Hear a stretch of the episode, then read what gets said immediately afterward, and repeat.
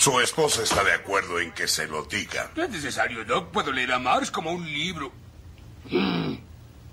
¡Uh! Son buenas noticias, ¿verdad? No, señor Simpson. No. Si de hecho consumió el veneno del pez globo y por lo que me dijo el chef es muy probable, tiene 24 horas de vida. ¡24 horas! Bueno, 22. Lamento haberlo hecho esperar tanto. ¡Oh, March! ¡Voy a morir! ¡Voy a morir! Bueno, si le sirve de consuelo, no sentirá ningún dolor sino hasta mañana por la noche cuando su corazón explote de repente. Un poco de ansiedad es normal.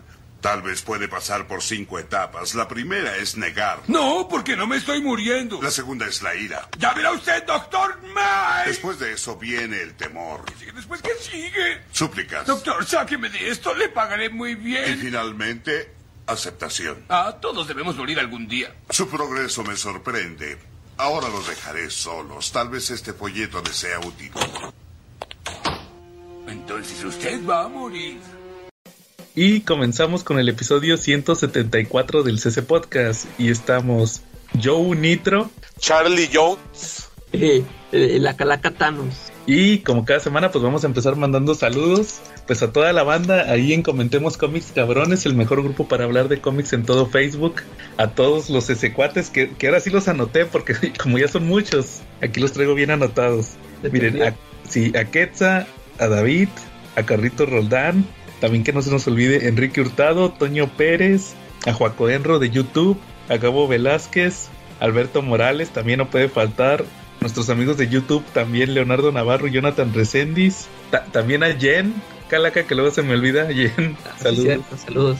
que he estado escuchando la, la hora muda desde el principio también, Los clásicos. ya, ya voy en el 40. La hora muda 40. También este a Chinaski y a Don Armando de los Marvel Legends México oficial. Que no se nos olvide también Dave Odinson, como, como no, de ahí de la página del CC Podcast. Y también, oigan, por cierto, también les quería mandar un saludo muy especial a la comunidad de, de Ladron Corps. Es, es un grupo de es un grupo de Telegram donde estoy que ¿Te, acuerdas que la que hace poco que hablamos, tú también Charlie te debes de acordar de que vino Quetza y estábamos hablando de la página esta de How to Arsenio, ¿se acuerdan que les platiqué que, Sí. que yo ahí leí muchos cómics? Había otra página que era un blogspot, que era el de Ladron Corps. Sí, también me acuerdo de eso. Ladron Corps y luego era Secret Corps. Entonces ahí yo leí muchos cómics de DC porque esos traducían los cómics chidos, los de DC. Entonces, este, de nuevo 52 y Rebirth y todo eso. Entonces, este, pues ahí me metí a su grupo de Telegram. Ya les he estado compartiendo el podcast, nada más que uno de los administradores pensaba que, ah, el que se viene a autopromocionar, va. Y le dije, no, también soy fan de ustedes, le dije, y, y ahí les dije, les vamos a mandar saludos el próximo episodio y saludos a ellos. Que creo que hay, hay unos, hay de todo Latinoamérica, hay de Perú, de Chile, de Argentina y de varios países están ahí en la comunidad de Ladron Corp. Saludos a todos ellos. Charlie, saludos esta semana. Sí, como no, mira, saludos para nuestros amigos de ahí de Take It San Diego, aquí en Cuernavaca, para Mera, para Rodrigo, para Lupita, para Gerardo, para Perla, para Gersaín y para Yuri, que están dando el mejor de los servicios y con sus promociones todos los días, de 6 de la tarde a 11 de la noche, 2 por 1 en todos los rollos. Saludos también para nuestros amigos del Mesón, para Edson, para Pablo, para Oscar, para Alfredo, para el Children y sobre todo para Para Rebeca la gerente. Acá, despierta. Ándale, despierta, ponte al tiro, hijo. Saludos también para Ángel Vélez, saludos también para Lai Rico, para Alejandro Ruiz Solá, este, para Cecilia Herrera también unos saludos y un super abrazo para ella y para su grupo de WhatsApp de los pollos añejados. Saludos para el Bebote, para los Zero Riders, para los Tortugos, eh, para Elías también saludos. Y pues ahora sí traigo bastantes saludos, ¿no? Para Toño Pérez también, ¿no? Que ya lo andaban queriendo sacar y pues tuve que meterle sus cachetadas al calaca. Usted no se preocupe, mijo, usted se queda en el grupo. A ver, va- vamos a ver, ¿tú qué opinas, Joe, que, que el hijo de Charlie que esté en el grupo de las supermanas? Ah, sí, vi la foto. no, te- Eh, eso es, eso es este, eso es para bañarlo, Charlie. no, To- Toño Pérez es de nuestros primeros fans, hardcore. Saludos a Toño Pérez. Que, que eh, acuérdate que él está a otro nivel, Calaca, porque él tenía el tomo de Spider-Man muchísimo antes que, Ah, sí, que- nosotros. Va muy bien. Oigan, y también por ahí pónganse las mañanitas, ¿no? Porque hay unas mañanitas muy atrasadas. Fíjate que nosotros grabamos el sábado y por tal motivo el domingo no felicitamos a uno de los seres más importantes del universo. No, no me refiero a otro, sino al gran Marshall Fisher, al Papu, al Ah. Papu de Papus, el cual tuvo su cumpleaños el día domingo 30 de abril. Felicidades, Papu. Un abrazo de parte de tus cuates del CC Podcast. Aquí estoy deteniendo y apretándole el cuello a la calaca para que no diga nada. No, a ver, a, a ver, que- quiero, quiero decir esto. Primera y única vez que lo felicito en su en su muro de Facebook porque ni, me- ni las gracias me dio, ¿eh? La- ya no le vuelvo a felicitar. Yo ni me, ni me enteré. que Uy, no vayas a chillar, ¿eh? Oigan, que por cierto ya está vendiendo ahora sí el omnibus de, de, de McFarlane, ya lo está vendiendo. A 2000. No, mil. Oye, Joe, tú ya lo tienes, ¿qué tal está? Ya lo Pues- tienes, ¿qué tal está, Joe? ¿Es una buena compra? ¿Es una mala compra? No, de, rato, de rato sale el video, Charlie, para que Sí. sí veas. Pero ahorita te platico, pero Oye. primero. Ajá. Bien, nada más, nada más te puedo hacer una pregunta. A ver, a ver, adelante. ¿Viene, viene, viene, viene la saga del, del complot asesino ahí? Sí, sí viene. Sí, es, la del, es la del Capitán América. Perfecto. No es la de Silver Sí, Sable. sale Capitán América, sí, y sale también Sabertot. Sí, es. Y, eh, y el, y el solo se llama uno solo, ¿no? Creo que. Y Silver Sable, ¿no? Sale ahí Eh. también. Y es que anda ahí trabajando con Sí, sí, ella. sí. creo. Sí, ahí viene todo. Hasta viene los de Charlie. Los de Actos de Venganza. El, el, el famoso número de Hulk. Eh, Yo no sabía que venían que- en tom- Vienen Ah. otros que no dibujó McFarlane, ¿no? Eh, creo, fíjate que en los primeros, que es el 295, no se parece nada al, al- al estilo de McFarlane. No, es que creo que él, él dibuja, creo que hasta el 98, creo. Sí, pero No, viene del 95. Son unos Eh. del Doctor Octopus. Sí, es que ese, ese sí es otro dibujante. Es que ahí más bien eh, son, no son nada más historias de McFarlane, son historias del David Michelini. Así es, es el de McFarlane y Michelini. Eh, Pues como, como que no le dijeron, como que no quisieron dejarlo a medias. Y pues ahí viene, viene Venom. Fíjate, hace años, ¿quién hubiera pensado que iba a tener yo la historia de Venom tantas veces? El 300. así, antes que no la tenía ni una. iba el Venom, la venganza, el regreso de Venom también, estos de eh, 316 y 17, también este, eh, te digo, Oye, eso viene la pelea de viene la pelea de Spider-Man contra Magneto. Digo, no fue dibujada por McFarlane, fue dibujada por Eric Larsen. se me hace que ya no, Charlie. No, No. sé. A, mí- a mí se me hace que es, es que yo como que sí había visto que sí traía unos números de actos de venganza que no los dibujaba McFarlane. Pero quién sabe si se venga eso. Pues me acuerdo que no, no lo, es que no lo he terminado de checar, pero del actos ven- de venganza nomás me acuerdo que trae el donde es Amazing y es donde viene el, te digo, el La pelea La- contra Hulk. la pelea contra Hulk y luego uno donde viene la portada del Tricentinela, no sé si sea ese. Pero la portada del Tricentinela no fue dibujada por McFarlane, ese ya fue dibujada por Eric Larsen. Ajá. ¿Y será ese, Sí, es Charlie? historia donde, donde Loki pierde, este, no fue antes de la de, de la de, de la pelea. Eso, la pelea de con Magneto fue antes de la del Tricentinela. El Tricentinela fue el epílogo de los actos de venganza.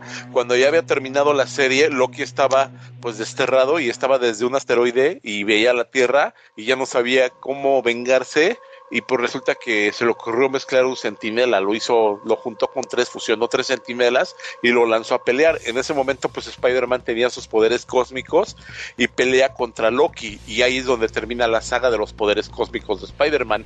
No les platico más porque seguramente tú les vas a platicar en un video de eso. O cuando lea el cómic, porque te digo que no lo he leído.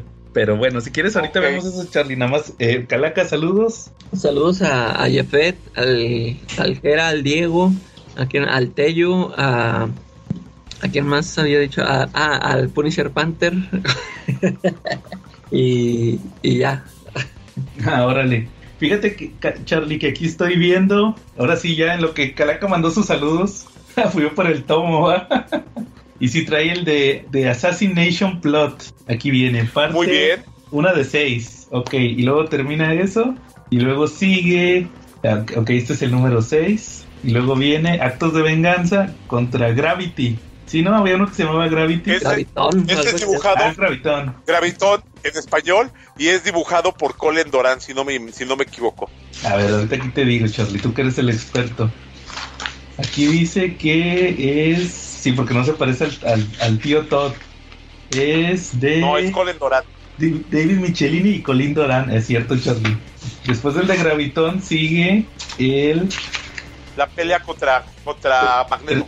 327, que es contra Magneto, sí, ese lo dibuja Eric Larsen. A huevo. Eric Larsen.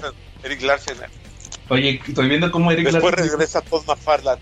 Oye, me, me- me quedé sorprendido cómo, cómo dibuja este Eric Larsen a Kingpin. Está todo. lo- lo- nomás hace una, una pelota. y luego. Pero de hecho es cuando Eric Larsen dibujaba padre. Sí, no como ahorita. Y sí, y, y sí, Charlie, efectivamente, luego sigue ya el Amazing Spider-Man 328, donde sale Hulk, que es el de McFarlane.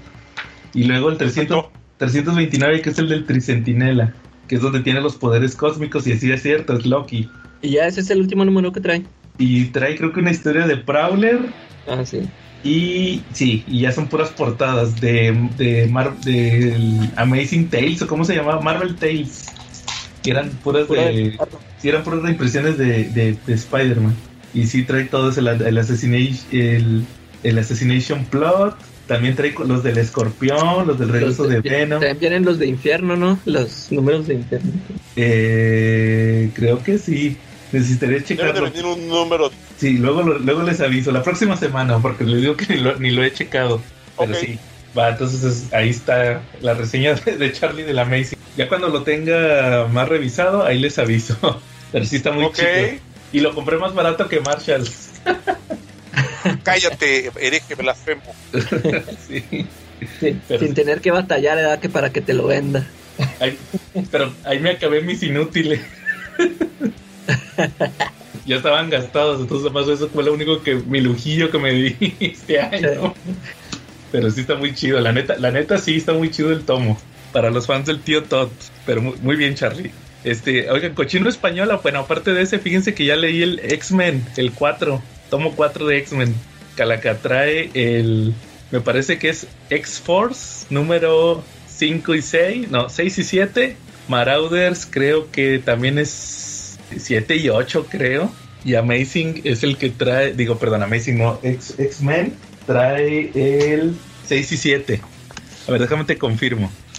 Trae, es X-Force 6 y 7, sí, X-Men eh, 6 y 7 y Marauders 7 y 8. O sea, el que va más adelantado es Marauders. Eh, Y la neta se me sigue siendo buenísimo. sí. X-Men, X-Men estos de que está publicando Panini sí se me siguen haciendo buenísimos. Como que sí, como que sí escogieron bien las tres series que están publicando.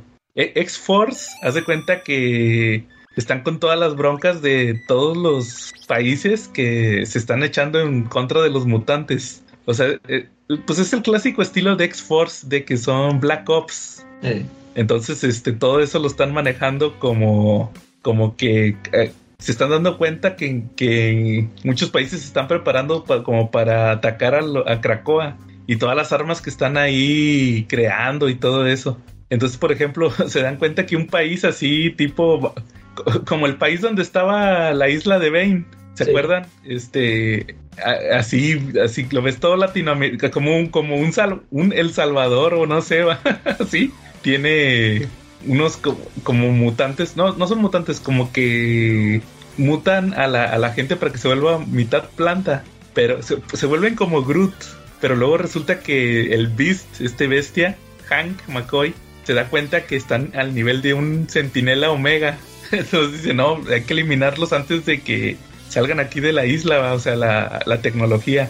Y la, la neta están muy buenos de X-Force. Y Marauders, pues están con toda la bronca entre Emma Frost, eh, Sebastian Shaw y, y Kitty.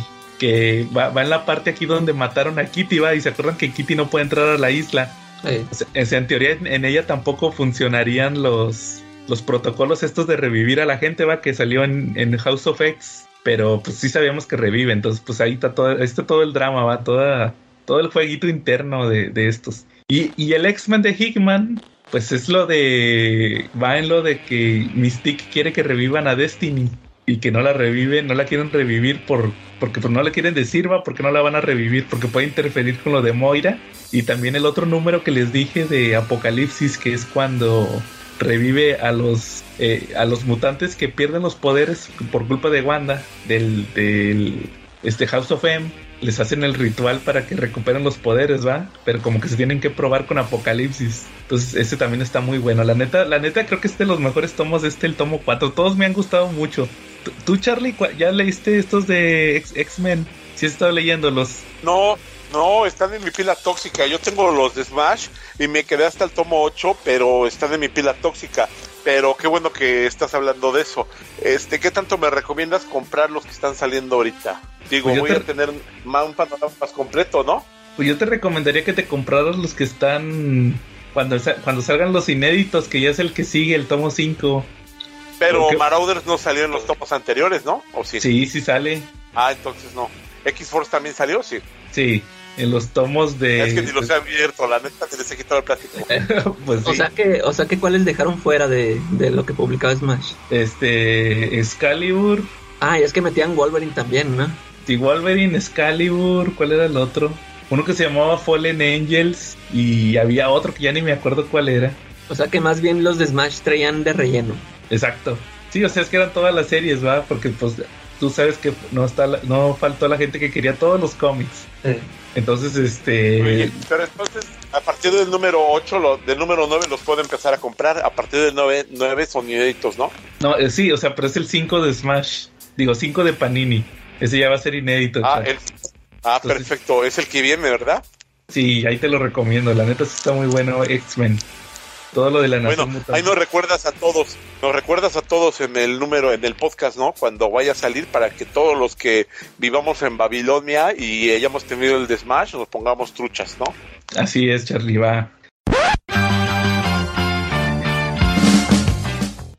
Hola, ¿qué tal, público de Comentemos Cómics? Ay, es que mi mamá no me deja decir groserías. ¿Camiones? Yo me presento, soy de Checa tu manga y les voy a traer la sección nueva, ¿ok? Así que pórtense bien conmigo. Uh Así que para esta nueva semana tenemos las novedades por parte de Panini, que ahora tenemos cómics y mangas. Bueno, entre las novedades, de cero pesitos tenemos el cómic gratis del Free Comic Boo Day. El cómic de Mrs. Marvel de 89 pesos tenemos el cómic para colorear de Demon Slayer, porque claro, técnicamente los mangas no son para colorear aunque estén en blanco y negro. Este sí lo es, así que diviértete poniéndole color a tus aventuras favoritas, supongo. En 149, el número 25 de Tania de Evil. Y los números 4 de Sasaki Tomi Yano y la vez que reencarné en un slime del mismo precio, 149 en 159. Frieden número 7 y el número 13 de Goblin Slayer.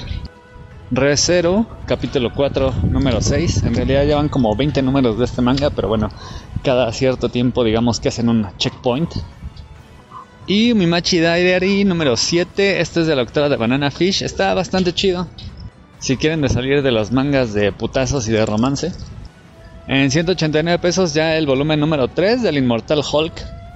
En 249 el volumen número 4 de X-Men. En 379 el volumen número 13 de Los Clásicos de Conan el Bárbaro. Y en 1300 nada más y nada menos que el box set de Tokyo Ghoul Re, la segunda parte de Tokyo Ghoul. Mm, si les interesa, bueno, de hecho todavía pueden conseguir bastante fácil ahí en la página de Checa tu manga, sí, o en Avenida Tamaulipas, esquina con Alfonso Reyes, muy cerca de Metro Patriotismo, el box set de Tokyo Ghoul.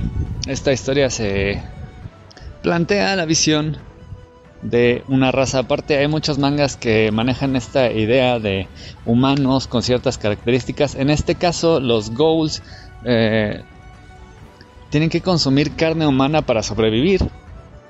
Y pues de hecho se forma una sociedad que es en lo que se enfoca un poco más esta segunda parte. En la primera conocemos a Kaneki, el protagonista que pasa de ser un humano a un ghoul debido a que se encuentra con uno de los ghouls más terribles. Y en esta segunda parte, después de haber conocido ambos mundos, el de los humanos y el de los ghouls, pues pierde la memoria y lo tenemos como una nueva cosa, como parte de la agencia que precisamente se dedica a cazar a los ghouls. Es una historia bastante chida, esta segunda parte tiene un arte muy particular, bastante más evolucionado que la primera parte. La neta es que sí está chido y pues sí pasa de lo convencional. Así que No diré que se los recomiendo, pero sí échenle un ojo porque sí, sí está chido. Así que eso es todo por ahora, cabrón, escuchas y como siempre, y desde hace mucho tiempo, regresamos a la programación habitual. Eh, Calaca, ¿alguna, ¿algún tema que traigas? No, yo, yo nada más este quería este spoilearle a Charlie Guardianes de la Galaxia 3. ¿Todavía no lo ves, Charlie? No, todavía no la veo, pero no te preocupes, mi poder mutante es que se me olvida todo, güey. No, de todas Pues no. yo ni la acabé de ver. Pues no hay mucho que spoilerar, Charlie. Ándale, eso, eso te iba a comentar de que pues, se supone que es- pues estas películas no, no son, o sea, están divertidas, pero no es algo así que de, para que te vaya a dejar este así muy que te, que te la arruine la película, ¿no? Yo, Bueno, sí. oye, yo, yo nada más lo que sí quería preguntarte era este qué tanto eh, adaptaron de la historia de Rocket que nos estabas platicando tú el otro día. a- a- Nada. la- Nada, Nomás- o sea, todo esto es inventado. Nomás, nomás los amiguitos de Rocket, la morsa y la novia, la nutria. Pero, y, y o sea, sí, sí tuvo que ver el alto evolucionario con. No, no, nada que ver. Ah, Fue Charlie, el, vi- Charlie, el villano de Guardianes 3 es el alto evolucionario, un personaje que conoces muy bien. Ah, súper bien, ¿no? Oye, Charlie, y ese alto evolucionario en los cómics es negro. ¿Eh? Este, pues en los cómics, en los cómics no lo he visto porque siempre lo he visto con armadura, nunca lo he conocido sin armadura. Este, pero pues no importa que sea negro, que sea chino, que sea moreno, el color que sea no le quita lo malvado. Pero traía armadura y hasta máscara. Sí. O sea, o era un robot o qué. O sea, siempre traía armadura en los cómics, pero aquí trae una armadura morada, pero la cara es negro. Así como este Kang. Ándale. Sí. ¿Qué opinas. Charlie? Pues, Todos los villanos son negros. ¿Qué te puedo decir? Es que yo estoy más preocupado ahorita por mi glucosa y por mi afore que por los colores de ellos, no, me preocupa más eso. ajá. No, pues No, es, es- yo creo que eso es- simplemente- es por la edad, Charlie. es por la edad.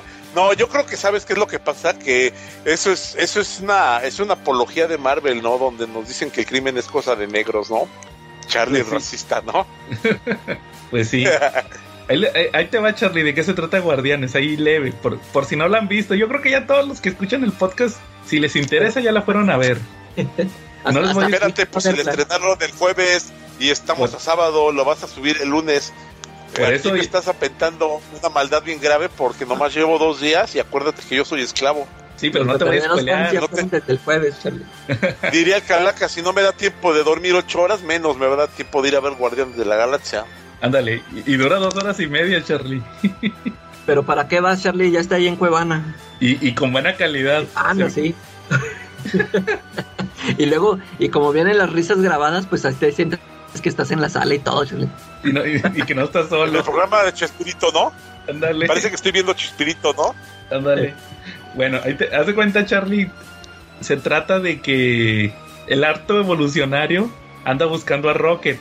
Y, y- y durante toda la película, a manera de flashbacks, vas a estar viendo el origen de Rocket. Porque ya ves que es, es el personaje que, nu- que nunca quería hablar de su pasado, ¿ah? Se supone. Entonces ahí te ponen todo su origen, cómo se creó Rocket, de dónde salió, qué fue lo que le pasó, por qué es como es. Y pues los guardianes de la galaxia se van a, a meter a una misión, pues porque como el alto evolucionario anda buscando a Rocket, pues se la van a ir a hacer de bronca, ¿va? Y lo van a tratar de buscar y luego se van a meter ahí a sus, a sus instalaciones. Entonces, este, pues de eso se trata prácticamente. Vemos muchos elementos del, del alto evolucionario como la contratierra. Ahí sale también la contratierra en, en la película. Es una versión de la contratierra. Que me acordé mucho. Tú, Cha- Charlie, ¿tú qué, qué me puedes decir de la contratierra en los cómics? Tú que eres más estudiado en ese sentido. ¿Cuál era el Eh, objetivo? no, de los cómics, no. De los cómics, este, la verdad no te sé decir muchísimo de lo contratierra. Yo lo que conozco de la contratierra es que es una tierra que está en, lo, en la órbita opuesta de la Tierra exacta. Por eso nunca nos, nunca la, nunca los de aquí de la Tierra nos damos cuenta que estaba del otro lado, ¿no? Lo que, lo que hay del otro lado. Y esa es, está, ¿cómo se llama? Está habitada por animales antropomórficos. Ah, pues eso es lo que quería saber, porque de eso se trata en la película. Yo también iba a preguntar eso. Sa- ¿Sabes de dónde yo conocí la contratierra? Yo, yo ni sabía que existía. De Spider-Man Unlimited. Exactamente, de Spider-Man Unlimited. Ahí salió eso. Que, que, que va Spider-Man a la... ¿Sí te acuerdas de esa serie, Calaca? La, la animada. Sí, pero sí, pero nunca la vi eso. que nomás duró como tres episodios, era, era eso de que Peter va a la contratierra y la humanidad son los que están mero abajo de, de la evolución. Los chidos son los animales antropomórficos. Y, y el, y el mero líder de ese planeta es el alto evolucionario. Que, que, ¿cómo, le, ¿Cómo le ponían en los cómics, Charlie, al alto evolucionario? ¿Cómo lo traducían? ¿Así? Así. Sí, el alto evolucionado. El alto- Porque el- sí, así lo llamaban. En la película le dicen el alto evolucionador. No, aquí es el alto evolucionado. Ah, pues sí, así le, y en la serie de Spider-Man también, era- también era el alto evolucionario. Entonces, este, pues sí le hicieron ahí ese cambio. Fíjate, Calaca, que estaba platicando con David, saludos a David, que ese sí se fue al cine a verla y dice, Sí. a, a- mí en lo personal, la historia de Rocket sí está muy entrañable. Cuando la termines de ver, Calaca, todo el origen de Rocket, cómo acaba todo el asunto. O sea, su origen, para que me entiendas. Pero fuera de eso, la película se me hizo bien X. O sea, X en el sentido de que es igual que las otras. O sea, se, se van a una aventura y ahí hacen sus payasadas y, y ya. Pero lo de Rocket sí está muy chido. Yo creo que es el mejor personaje de la película. Sí, sí, lo que alcancé a ver, pues sí, era lo, era lo que, lo que más llamaba la atención. Y, y Charlie, y sale Adam Warlock. Pero no te, no, no te Pero ¿por qué emociones te mucho. ríes? Que no, No te emociones mucho. o sea, no me va a emocionar, no me va a gustar. Ok, Oye, vale, gracias por el aviso. si sabes, sí Oye, sabes- este Adam Warlock, Adam Ajá. Warlock también va a decir chispa, o va a decir, oye, mi sangre. No, pero sí sabes quién es el actor que hace de Adam Warlock. No, ¿quién es? Es el que salió en los, en los Miller. ¿Sí, ¿Sí viste la película de los Miller? ¿No? ¿No? es uno que le hace No. como... o sea, es- casi hace puros papeles de comedia. Bueno, sí ha hecho otras películas. Pero todo el mundo lo encasilla por una comedia donde le hacía de, de un chavito así como con retraso. Entonces, este... Ok. Y pues es James Gunn, entonces ya te imaginarás. Oye, pero si yo no he visto la película de los Miller, este, puedo disfrutar mejor y compro más la actuación de, de Adam Warlock. No, porque te vas a enojar porque no se parece al de los cómics. Neta. Porque pues, Adam Warlock es, No, es, es serio, es serio, es este épico. Y acá no. Acá es La- este. De repente es chistosón. ¿Es el, Adam, ¿Es el Adam Warlock que baila el gallinazo cada cinco minutos? No, pero es inocente. Haz de cuenta que está muy. Es que está muy verde. Este. Ah, de hecho, ok. te lo justifican y todo, pero no te vayas a hacer muchas expectativas con ese Adam Warlock. Y, pero sí, o sea, te digo, está palomera. ¿Se te hizo mejor que Ant-Man, Calaca? Pues ahorita lo que he estado viendo, sí, Sí, o sea, está un poquito más emotiva por lo de Rocket. sí. Sí, pero sí, o sea, ahí te la recomendamos, o sea, pero está palomera, Charlie. Ahí cuando la veas nos avisas. Ok, va. Muy O bien. sea, si, si te gustaron las otras, te va a gustar esta. Pues dice el calaca que todo lo que es pastelazo me gusta, entonces yo creo que me va a gustar. Ah, sí, te va a encantar entonces. Oigan, va. Bueno, oye, Charlie, fíjate que también vi otra, yo sí vi una película, así se las quería platicar. A a ver. a ver. Sa- ¿Saben cuál vi? La de El exorcista del Papa. ¿No la vieron? Ah, no, es la de Russell No, Crowe. sí está buena. ¿Da miedo? ¿Da miedo? ¿No da miedo? ¿Te arrepientes de tus pecados en la madrugada después de verla? Fíjate que se me hizo mejor que las últimas películas de terror que ha habido. Este, obviamente no al nivel de del teléfono negro, ¿ah? Pero se, se me hizo muy porque lo- ya ven que de repente sacan puras películas de exorcismos así bien chavas, ¿va? Eh, Esta sí está muy está muy interesante. No, no tenía nada de expectativas. Y sí, como dice Calaca, es de Russell Crowe con su look de Zeus, así gordito. Entonces, este, ya se quedó así. Entonces, pues se trata de que es un, se supone que es un caso de la vida real. Es un padre italiano que, que era el exorcista que estaba bajo las órdenes del Papa. Entonces resulta que lo mandan a España, porque en España hay unos gringos. O sea, hay unos gringos en España que, que compraron una casa que había sido una como iglesia, como un templo. Entonces, este, Ajá. se le mete el diablo a, a un chavito, a un niño, y empieza a aplicar las de Reagan.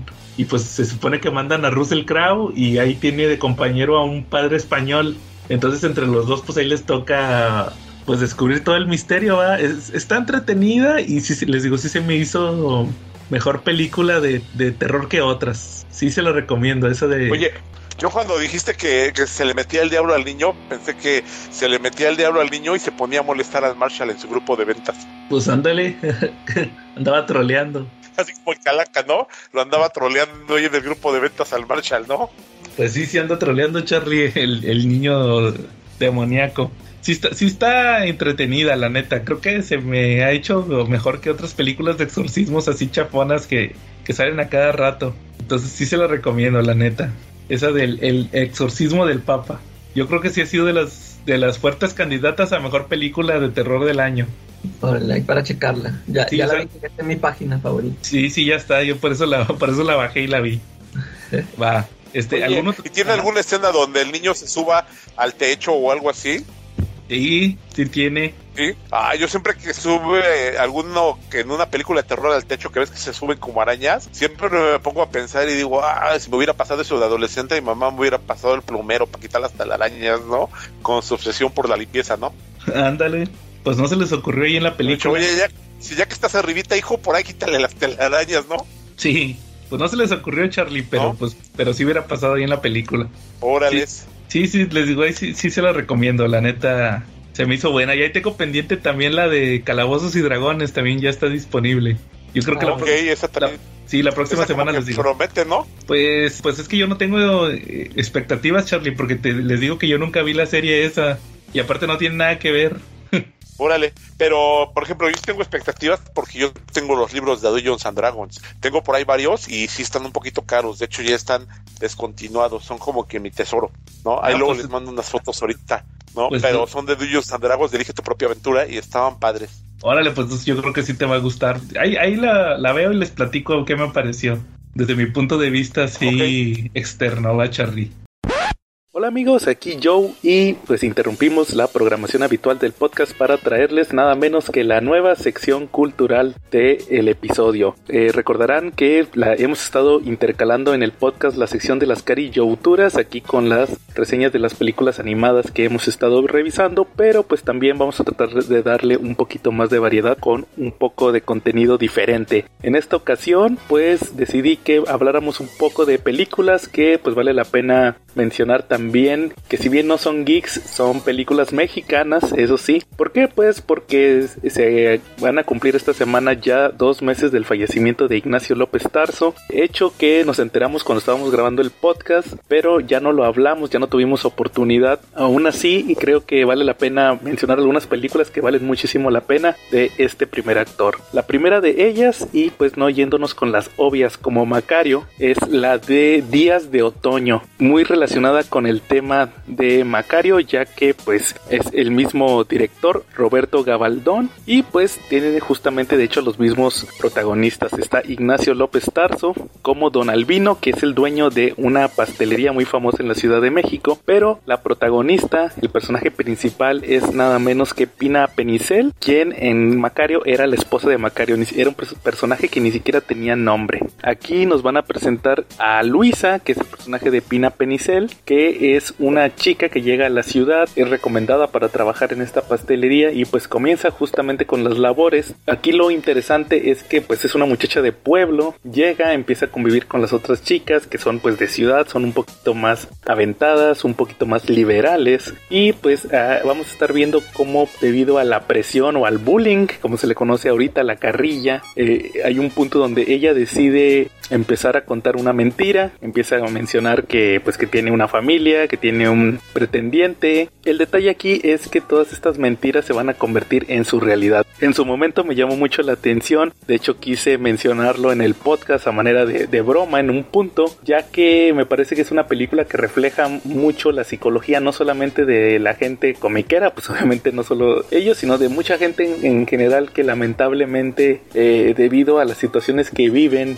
deciden refugiarse en cosas que no son ciertas, en un mundo de fantasía. No lo digo por, por los geeks que les gusta este tema de cosas de ciencia ficción y todo eso, no, yo hablo de en general. Eh, y con fantasía me refiero a, a mentiras, a cosas que no son ciertas. Se empiezan a juntar, se empiezan a aferrar a cosas que no pasaron, todo esto para tratar de mantener pues una identidad o un perfil que ellos necesitan lamentablemente. Aquí el personaje de Luisa lo vamos a estar viendo cómo va toda su vida pasando por esto, cómo cómo, las mentiras crecen y crecen y crecen hasta un punto donde ya son casi insostenibles. Ella tiene que tomar medidas muy extremas para poder sobrellevar todo esto y vamos a ver cómo el personaje va a ir en una espiral hasta que ya es insostenible todo esto. Eh, la película en sí es medio morbosa en el sentido de que es muy conocido que Pina Pellicer falleció posteriormente eh, fue una actriz que se le consideró una gran promesa, pero lamentablemente terminó en un tema de que ella misma terminó con su vida. Eh, al final quedaron estas obras como Macario, donde me parece que es un buen trabajo, y sobre todo esta de Días de Otoño, que a mi parecer es pues su trabajo más sobresaliente, obviamente con Ignacio López Tarso como su coprotagonista. Una película que la pueden encontrar en cualquier rato en estos canales que pasan películas mexicanas. Es en blanco y negro, también muy importante que se los mencione, ya que no son del agrado de, de la mayoría de la gente, ya lamentablemente. Esta película es de 1963. Y pues ahorita que les mencionaba este tema de que las chicas de la ciudad en aquel entonces pues se les consideraba más aventadas, pues también les voy a platicar de otra película que es la de Ellas también son rebeldes. Sí, así se llamaba la película, es de 1961. O sea, fue antes de que Ignacio López Tarso hiciera esta película con Pina Pellicer. Aquí esta película de Ellas también son rebeldes. Yo se la recomendaría que la vieran padres de familia con pues con sus hijas porque realmente eh, realmente lo que vemos aquí es el punto de vista femenino de eh, pues es un movimiento cultural. Recuerden que estamos hablando de películas de los 60 en blanco y negro la sociedad era muy diferente y pues vamos a ver cómo se le consideraba realmente a la mujer en aquel entonces. ¿De qué se trata? Ellas también son rebeldes. Pues resulta que aquí Ignacio López Tarso es un padre de familia, es un doctor que tiene el nombre de el doctor Gabriel Rentería. ¿Qué es lo que ocurre? Pues resulta que él tiene una hija, la hija tiene un pretendiente, un novio que es muy respetado por el doctor. Aquí el detalle es que una amiga de su hija se ve involucrada en un asesinato. La amiga es encontrada muerta, por ahí también aparece que eh, estuvo inmiscuida ella siendo pues una muchacha adulta joven, recién salida de la adolescencia, pues involucrada con un hombre mayor, por ahí hay un escándalo de pues que hubo pues una infidelidad, todo esto en la época de los años 60, entonces pues era un gran revuelo en aquel entonces que ocurriera esto y más con una muchachita como la amiga de la hija de Ignacio López Tarso en la película que pues se les consideraba muchachitas bien. Aquí el detalle es que la hija en la película de Ignacio López Tarso pues también se ve involucrada en el sentido de que le empiezan a hacer preguntas en la investigación, que, de dónde conocía la muchachita, que de dónde, eh, a dónde salían, que si sabía algo al respecto. Y esto pues le empieza a traer problemas a la familia en el sentido de que pues la gente empieza a hablar, empiezan a mencionar que a lo mejor eh, la hija también es igual que la, que la amiga, que puede estar involucrado también, de hecho hasta los mismos amigos del, del pretendiente le dicen, oye pues esta muchacha a lo mejor puede estar en malos pasos, pero en malos pasos sentidos de que puede estar teniendo relaciones extramaritales con, con gente casada, sí, o sea, todo eso se invensa, eh, prácticamente es una película que habla sobre el chisme, de cómo ciertos detalles pueden destruir la reputación de la gente. Entonces ahí Ignacio López Tarso, pues vamos a ver cómo su familia empieza a tener que, en, este ambiente de los años 60, a verse reflejado en todo esto, tratar de sobrellevarlo. Una película que eh, en lo personal les puedo decir, no la tenía en este top, que ya lo había preparado desde que falleció López Tarso, sino que me la topé justamente el día que falleció. Obviamente saben que cuando muere un actor, todos estos canales de películas mexicanas empiezan a poner todas eh, sus películas más importantes. Pasó cuando se murió hace poco Chabelo, pusieron las de Pepito y Chabelo. Cuando se murió eh, Andrés García también pusieron la de Pedro Navaja y todas esas que hizo. Entonces, pues así te pasó también con Ignacio López Tarso y me topé con esta de Ellas también son rebeldes del año 61, que en lo personal fue una grata sorpresa. Al final, López Tarso les spoileo, le, se resuelve todo el tema y pues le dicen que, que qué opina al respecto y pues se avienta un discurso como de, ay, se estuvo pesado porque son como entre 5 y 10 minutos de un discurso curso ahí, un monólogo donde habla de la situación que, a mí lo que me llama la atención es cómo, cómo podrían reaccionar las chicas de la actualidad con lo que dice López Tarso. Realmente pues les digo, al final es una película de 1961, bueno, ya pasaron 60 años, la sociedad es muy diferente, pero pues creo que se puede aprender como un objeto histórico de, de cómo era la sociedad en aquel entonces. Una muy buena actuación por parte de este fallecido actor. Y pues la última que les voy a, a platicar esta ocasión es una de mis favoritas del actor, que también me la topé una vez un día en estos canales. Eso fue hace ya años y se trata de la película de Un hombre en la trampa, que es de 1965, también en eh, blanco y negro. Esta película me gustó mucho porque pues les puedo decir que eh, a mi parecer casi podría pasar como un episodio de la dimensión desconocida. ¿En qué sentido se los digo? Pues porque eh, Un hombre en la trampa nos va a presentar a Javier Ortiz, el personaje que hace Ignacio López Tarso, el cual es un hombre que está en la fiesta de Navidad de su trabajo, pues están ahí todos celebrando, bebiendo, cuando de repente pues le hablan por teléfono y le mencionan que pues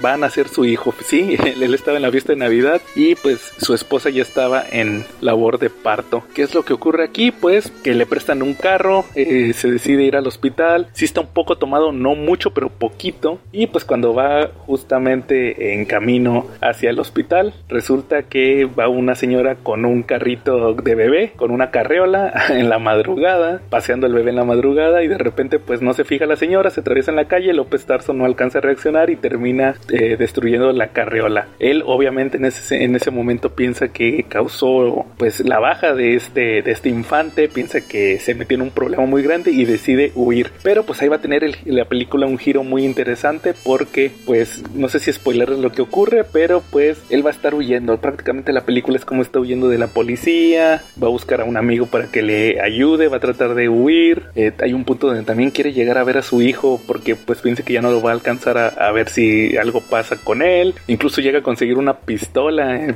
parte de la película y pues al final tiene un giro muy al estilo de la dimensión desconocida. Entonces pues es una obra mexicana muy poco conocida, esta de Un hombre en la trampa de 1965, pero de igual manera creo que es un excelente trabajo por parte de Ignacio López Tarso. Yo creo que les digo, desde hace años la conozco y se me hace una de mis favoritas del actor. Obviamente pues también existe Macario, una película que todos conocemos, esta película que refleja la tradición del Día de Muertos basada en una novela me parece y pues que le trajo mucho prestigio en 1960 a Ignacio López Tarso. obviamente cuando falleció pues fue la película de la que más hablaron, de que era su obra máxima, Macario, y pues que aún así se lo recomiendo también a todos por si no la han visto. Obviamente cuando esté la época de Día de Muertos la vamos a ver en la televisión, ya que siempre cada año la pasan, y pues es un tesoro, podría decir, de la cinematografía nacional, Macario. Y pues con eso prácticamente terminamos esta pequeña sección cultural. Igual voy a estar tratando de platicarles de otras películas que estén chidas, pues realmente al final no se trata de que sean mexicanas o no, sino de que valgan la pena revisarlas, así que no se las pierdan próximamente.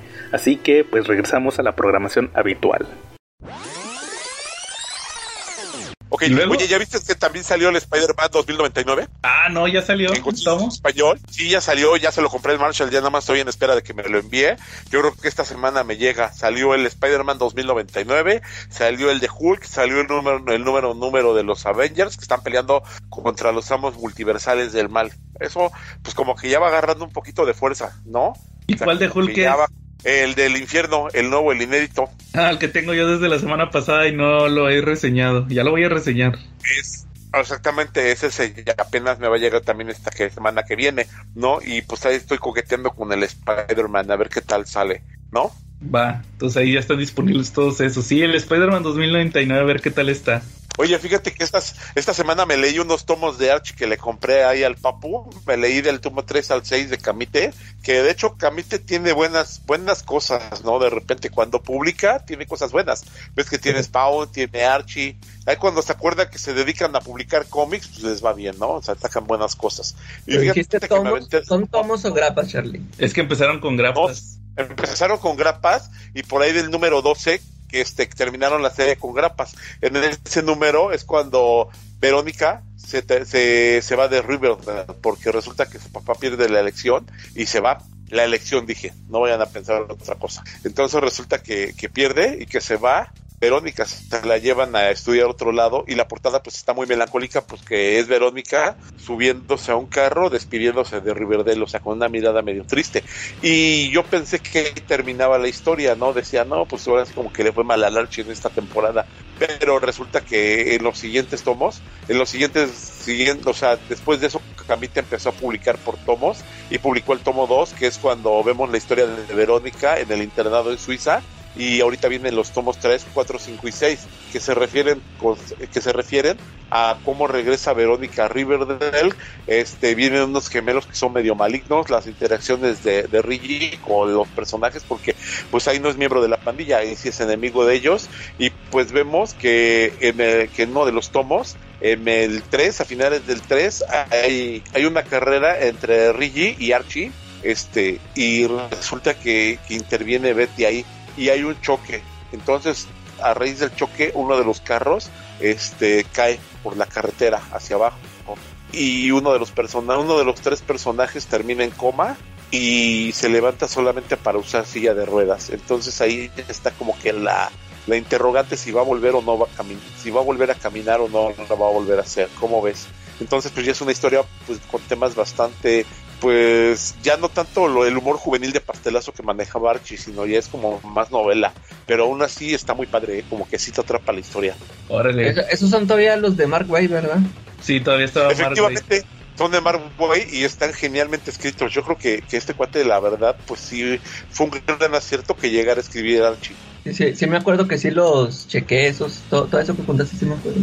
Sí, de esos de la persona que queda en silla de ruedas y luego todas las consecuencias. Todavía lo leía yo en aquel entonces eso. Sí, ¿qué tal? ¿Qué te pareció? Así, pues estaba entretenido. Sí me gustó. Sí, de hecho te digo que está padre, como que está, está buena la telenovela porque te atrapan, ¿no? Pero ya, ya más adelantito le dan el cortón, Charlie, porque ya dejaron de publicar esos de Archie. ya se volvieron más irregulares. Creo que nomás llegan hasta el 700, me parece. Pues muy mal, ¿no? Sí. Va, Charlie, está buena esa recomendación. Oigan, y pues, pues hoy que estamos grabando fue el Free Comic Book Day. Y pues fui, fui y yo no me yo no me suscribí a ninguna serie porque la neta no sé si les platiqué que ni, que, ni lo platiqué que ninguna me llamó la atención, la verdad. O sea, X con Marvel y DC. O sea, como que no se me antojó ningún cómic. Y más porque no soy tan fan de las editoriales independientes, así alguno que me llamara la atención. Y pues fui, va, eh, y pues agarré el de Conan, Charlie, de la nueva editorial que trae Conan, porque ya no lo trae Marvel. Ya los derechos de Conan los tiene una que se llama ah. Titan. Y, son nuevas historias con impresiones. O sea, fíjate que ahí, te va Calaca, fíjate que sacaron un número cero. Este es el, pues, el del Free Comic Book Day, va. Es el Conan número cero. Van a sacar historias nuevas. Y, y en, en, este que agarré, pues es una historia que podría decirse que es cómo Conan salió de su pueblo, de Cimeria, cómo salió la primera vez, o sea, como que nunca nadie lo había había hecho la historia, va, de cómo cómo salió, va, o sea, cómo se le ocurrió irse a explorar el mundo. Pero lo, lo curioso aquí es que lo que decías de las reimpresiones, e, esta editorial Titan ya está anunciando omnibuses de lo de Marvel o sea, lo que está publicando Panini, lo de Marvel y lo de la espada salvaje, ya está anunciando eh, así omnibuses y todo eso, ¿va? Que, que, Marvel los acaba de publicar hace poco. Sí. O sea, otra vez. Entonces, pues así, así está la cosa. Y, y, al final de esta historia que te digo que es como que el número cero, ahí dice ya al final que no, que y, próximamente el número uno, donde comienza la nueva era de Conan, ¿va? O sea, como que están muy emocionados de que van a publicar Conan, esta editorial, ¿va? Que yo nunca había leído un cómic de ellos, ni la conocía. Lo, fíjate, lo escribe Jim Soup, que creo que sí he leído cómics de él. Jim Soup creo que estuvo en Marvel, no estoy muy seguro. Y lo dibuja un tal Rob de la Torre, o sea, es gente no tan conocida. Pero pues igual, este Igual, yo creo que como Panini dice que tiene el trato directamente con, con la gente de Conan, no con la editorial, o sea, no con Marvel, ni con Dark Horse, que tenían los derechos antes de Marvel. Este, ellos dicen que van a publicar, que a ellos no les afecta el cambio de editorial en Estados Unidos, porque independientemente van a publicar el material que, que salga. O sea, cuando, cuando saquen estos cómics de Titan, pues los va a publicar Panini aquí en México. Entonces, pues igual la, neta sí, sí me llama la atención comprarlo, pero pues hasta que ya esté el tomito. A ver qué tal sale este Conan nuevo. Oye, y, trae una portada, Calaca, de tu artista favorito, Mike Miñola. ¿Y qué tal? ¿Qué tal pues, pues, está como la de He-Man y la de Skeletor. A ese nivel, ya te imaginarás. Bien chafa. Así que eso, eso es lo único malo, esa portada de Miñola no se me hizo tan buena. Pero bueno. Este, ¿algún otro tema? ¿O cómo ven si pasamos al tema principal de una vez? Ya, va- va- vamos a darle.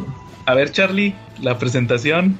Este, pues resulta que, fíjate que hoy traemos, eh, durante, durante los 70 fue una época muy interesante en Estados Unidos porque se vio la guerra de Vietnam, eh, vimos muchos, muchas cosas pacifistas, pero sobre todo, pues resulta que un buen día Stan, Stan Lee se dio cuenta que trabajaba para Marvel Comics, pero resulta que la distinguida competencia de ellos tenía los derechos de un personaje que se llamaba Capitán Marvel. Entonces, pues la verdad se puso muy enojado, se puso bien caliente. Imagínate, pues resulta que ellos eran Marvel Comics y no tenían ningún personaje y no eran dueños del personaje del Capitán Marvel, ¿no? Entonces resulta que pues, se encargó ahí a su abogado que le echara la mano con eso, que le echara galleta y pues resulta que no pudieron ganar la, la demanda pero, para quedarse con Shazam, pero sí quedaron con los derechos del nombre. Entonces, pues se le ocurrió, aprovechando que era el verano del 67 y que estaba por ahí lo de Vietnam y todo eso, pues crearon un soldado que iba a tener tintes un poquito pacifistas, ¿no? El Capitán Marvel y pues hoy vamos a platicar de él, de su vida y sobre todo de su muerte.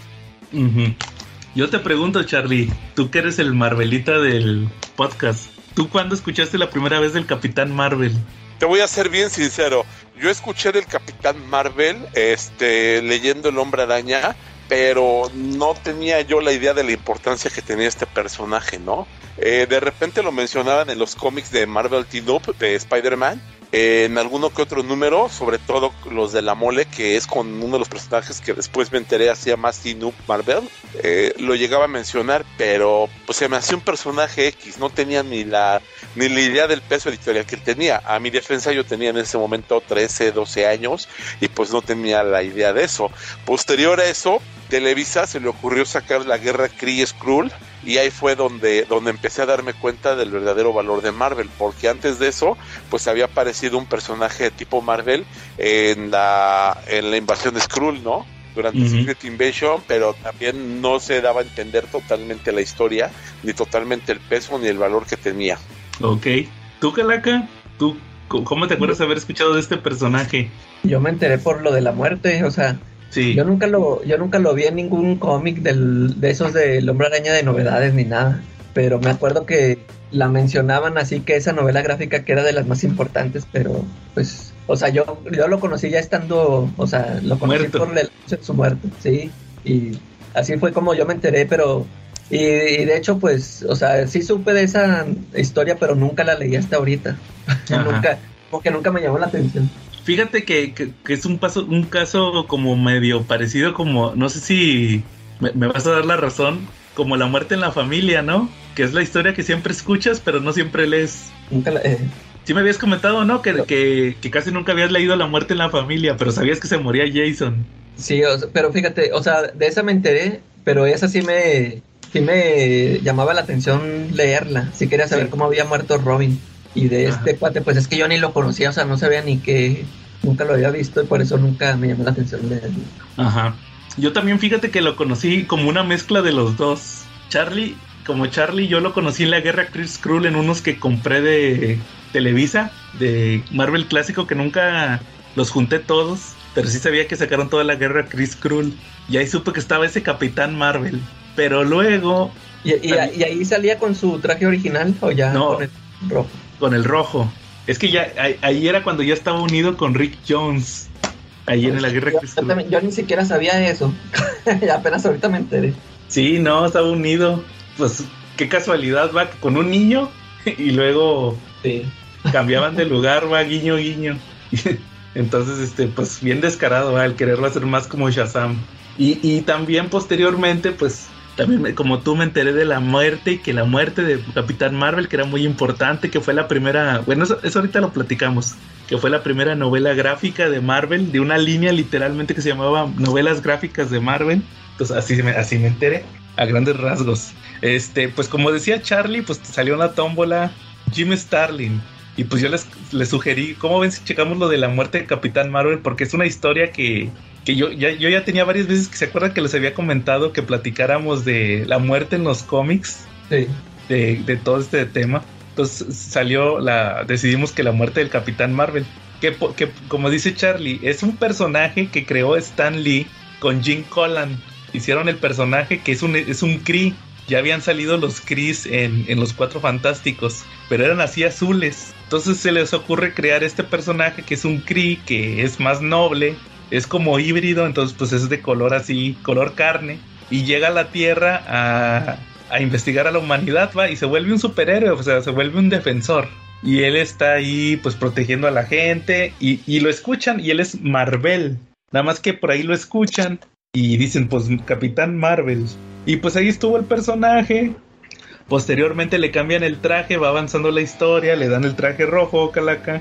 Y luego resulta que ya conforme avanzan los números, pues se vuelve como que un personaje cósmico, le dan más habilidades, de que es super fuerza. Luego hasta le dan como, no sé si lo, lo leíste en La Muerte, que tiene como que como un sentido arácnido, pero cósmico. Oye, a ver, yo sí te iba a preguntar eso porque en los números que yo leí, nomás lo vi pelearse a golpes. no- o sea, nunca vi que lanzara rayos ni nada. Es lo que se me hizo raro. O sea, como te digo, yo nunca, nunca había leído de este cuate. Y yo, pues yo lo único que tenía conocimiento era de Carol Danvers. Ajá. Y a ella sí la veo. Bueno, aquí también vuela este, el Capitán Marvel. Pero acá esta sí la veía lanzando rayos y a este, aquí a este cuate nunca lo vi tirando rayos, a todo, siempre lo vi agarrándose a golpes hasta con Thanos. Sí, pues se supone que tiene energía fotónica, es lo que mencionan. Ándale, sí, por eso se me hacía raro porque, ah, porque sí, también yo conocía a la Mónica Rambeau, se llama, Sí. de, de- Secret Wars, que también, ahí era conocida como la Capitana Marvel, ¿no? Y ándale, y también me acuerdo, pues ella también sí tenía sus podercillos. Y aquí se me hizo raro ver a este cuate así. Exacto. Sí, no, sus, sus, sus habilidades aquí son como super fuerza, tengo entendido. Sí. Y, y, pues volar, pero al principio no volaba. Él, él no, fíjate, en, en sus primeros poderes de cuando es Kree nada más, nomás tiene como super fuerza y, y más velocidad, pero por la atmósfera. Que como que la atmósfera es más, este, más benévola con él, o sea, es más ligera.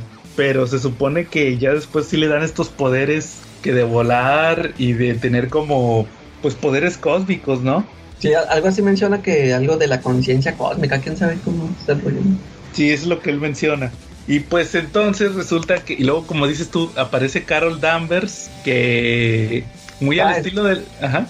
Sí, es- eso se me hizo chido que, eh, bueno, en el, en el número de Nitro, o sea, ahí la vi y, o sea, pues se supone eh, que, esto pasa mucho antes de, de que se vaya a morir, ¿no? Este, y, o sea, se me hizo chido ver ahí que, o sea, ya, ya como, no sé si ya tenían planeado, pero pues ya ahí ver a Carol Danvers que ya era un personaje de apoyo, ¿no? Era una soldado, ¿no? Sí, y luego se, se supone que... a- ahí se supone que la historia de, del original de Carol es que le dan poderes muy parecidos a, a- a como en la película, que hay una explosión de una máquina, Kree, y le termina como pasando los poderes de Marvel, como que se los copia y se los manda, y por eso ya tiene también como habilidades Kree. Sí. Esa era como que la, la, la versión original. Y, y luego, pues este, esa es como que la historia principal de Capitán Marvel, original. Luego se les ocurrió más adelante que, oye, pues sí, ah, porque eso se me olvidó decir, que ya lo había dicho aquí Charlie, se supone que lo crearon porque se dio cuenta Stan Lee que DC que tenía los derechos, acaba de, de obtener los derechos de, de Shazam, dijo, oye, pero no está registrado Capitán Marvel, y ellos lo registraron en Marvel. Por eso en los cómics no podía decir Capitán Marvel en la portada, en los de DC decía Shazam. Eh, Y, y- y luego, pues creó el personaje, va, pues que era un Kree. Y, y más adelante se les ocurre, oye, ¿cómo ves? Este, que se supone que queda atrapado en la zona negativa. De hecho, también ahí viene la muerte, que quedó atrapado en la zona negativa. Y Rick Jones encontró unas bandas, que, es- que son las negabandas, que supuestamente con esas cambia de lugar con, con Marvel. O sea, hace lo mismo que Billy Batson. sí. Billy, Billy Batson se convierte en Shazam y aquí Rick Jones cambia de lugar con Capitán Marvel. O sea, con, con Marvel. Y pues ahí tuvieron muchas aventuras en los, en los 70s hasta que llega el 82. Y en el 82, pues como les digo, salieron estas novelas gráficas, que la primera fue justamente esta de, de Capitán Marvel. ¿Y si sí saben cuáles fueron las que siguieron después? Yo, no, yo nada más conozco una de Daredevil, de Frank Miller. Ah, esa no me la sabía. Sí, esa, esa sí viene en un tomo mío. Y- Sa- sa- Ajá. pero ya no, las otras, es- ya no sé qué más haya salido, si haya salido otra cosa chida también. Pues por ejemplo la de God Love Man Kills de los X-Men. Es cierto. Ahí salió en, también es una novela gráfica de Marvel. También, ¿sabes cuál? La de los nuevos mutantes. Los, los New Mutants no salieron eh, primero en título. Fue primero la novela y luego ya salió el título regular de New Mutants. Ahora, Así también salió. ¿Tú te sabías de esa, Charlie? De las novelas gráficas. No, no, de hecho no. Sí, o sea, pero la primerita, la número uno fue esta. Se supone que la primera fue esta de, de la muerte del Capitán Marvel que le hizo Jim Starlin. Que se supone que él era el mero chipocludo de los títulos cósmicos. Con, con todo este tema de Thanos. Fue el creador de Thanos, ¿va? Thanos hizo, como decías, Charlie, eh, fuera de micrófono. Adam Warlock también hizo, pues, Capitán Marvel. Y pues en el, en el 82 se les ocurre, pues vamos a hacer como estas novelas gráficas más maduras. ¿Cómo ven si hacemos una de la muerte del Capitán Marvel? Y así surgió la idea. Así que, ¿cómo ven si checamos eh, la muerte del Capitán Marvel? Oye, hay que aclarar sobre todo que, digo, como nota al pie de página, que, que yo creo que Jack Kirby es el dibuja, es el escritor que, que más se especializó en temas cósmicos y después de él pues viene Jim Starlin, ¿no? Jim Starlin como que le salía muy bien todo lo que fuera cósmico, ¿no? Él es el como el el, el que pasó la estafeta a, a todos los que están ahorita escribiendo, ¿no? A Donny Cates, a todos ellos. Yo creo que él es el que puso la estafeta y la vara de cómo debía ser un tema cósmico, ¿no? Sí, definitivamente. ¿Tú, tú, tú ya habías leído esa historia, Charlie, la de la muerte del Capitán Marvel? Eh, no, la verdad la empecé a leer ahorita que vino este tema. Este, empecé a, digo, ahorita me reventé para empezar, para ir calentando motores, mi tomo de Avengers, lo volví a leer, el de Avengers vs. Thanos, que es precisamente el número uno de la colección de Thanos que sacó Editorial Televisa. ¿Y qué creen, chavos? Les tengo una mala noticia a nuestros escuchas que quieran ver la explosión de Nitro, no viene. Termina en el número 33 de Capitán Marvel, esta historia. Aquí, pero aquí vienen historias interesantes como lo que es la guerra de Thanos, la presentación de Thanos. Y curiosamente Thanos debutó en un título de Iron Man, no tituló, no debutó con Capitán Marvel, debu- debutó con Iron Man. Y, y ese sí viene ahí. Sí, este sí viene, es con el que abre el tomo. Órale. Sí, fí- fíjate que yo ahorita también estuve checando los números de Capitán Marvel donde aparece Thanos y ahí vi que decían eso que ya había aparecido en Iron Man y nada más que se me olvidó checar ese, quería ver a ver cómo había salido, pero sí se me hizo interesante aquí cómo lo cómo lo presentan, creo que hasta, hasta lo dibujan más chiquillo, ¿no? O sea, no, no está así tan tan grandote así como lo ponen ahorita. No. Pero, este, sí se me hizo chido de ver cómo se estaba agarrando aquí al principio con el Capitán Marvel. Sí. Sí, o sea, realmente los, los más grandes enemigos de Thanos son el Capitán Marvel, Marvel original y Adam Warlock. Que de hecho que ninguno de esos dos, eso nunca lo vamos a ver en, en las películas. Sí. Porque pues para empezar Thanos ya lo mataron, va, pero pues Adam Warlock y Capitán Marvel original nunca salieron. No, o más bien, nada- por lo menos Adam Warlock nada que ver y Capitán Mar- Marvel original pues lo usaron para otros propósitos, ¿va? En la primera de, de, de Carol Danvers. Sí. Nada que ver. Bueno, entonces como ven si checamos la, la muerte del Capitán Marvel, la novela gráfica de 1982. Fíjate, la- yo, yo, yo nada más Ok. quería este, decir, eh, por ejemplo, yo, yo que me leí este número de Nitro, este, que te digo que ahí me di, ahí este fue cuando me di cuenta que pues sale esto lo de Rick Jones, porque creo que después se, se lo quitan eso, ¿no? Lo de cuando que cambia de, Sí, lo Sí. separan. ándale. Y, ahí este empieza el número con eso, con Rick Jones ahí y, ya dije, órale, esto yo ni cuenta, yo no sabía eso. Y luego pues te presenta, porque ya ves que si nos preguntaba Charlie ahorita que si Nitro había sido el culpable de la muerte del Capitán Marvel, que de hecho, o sea, a mí hasta se me hizo curioso que en la misma portada de ese cómic te lo anuncian así, ¿no? El Nitro, el hombre que mató al Capitán Marvel. O sea, el, el Jim Starlin ya tenía planeada su historia que... ¿Qué, qué número es ese? ¿34 o qué? ¿Tres? Ve- Veintitantos, ¿no? Es de... Ajá. Sí, de Capitán Marvel. No, es el Sí. 34. Es el 34. 34 de Ah, sí, aquí lo tengo. Se aparece Nico, que se roba Y- el compuesto 13, ¿no? Sí, y, y luego pues se supone que esa serie duró más de 50 números, o sea, todavía duró un buen ratote y ya hasta que salió, y luego que creo, no sé si salió en otro título aparte después, Marvel Spotlight, algo así, y luego ya después sacaron la novela gráfica, o sea, sí se tardó un buen rato en para morirse, ¿verdad? Pero, Sí. pero sí, así como dice Charlie, o sea, te presentan este personaje Nitro que pues, eh, o sea, yo, yo digo que es por la época, ¿no? De que pues, pues es un cuate que se detona y se vuelve a formar, pero aquí lo vemos robándose un, este componente eh, o sea, se la roba en una camioneta, o sea, eso me dio risa. Ver a un villano con este tipo de poder y robándose un, una camioneta para llevarse esta cosa. Y ahí se agarra con el Capitán Marvel. Y que es donde te digo que, que se me hizo raro que nomás se agarran a puro golpe. Eh, yo esperaba verlo tiran, tirarle rayos y todo esto, y no, a puro golpe se, se avientan. Y pues pasa esto que se libera el, el gas y queda expuesto el Capitán Marvel y, y pues se ve que le afecta, creo que hasta se desmaya. Pero te digo que o sea, pasaron varios números para, para llegar a esta novela gráfica.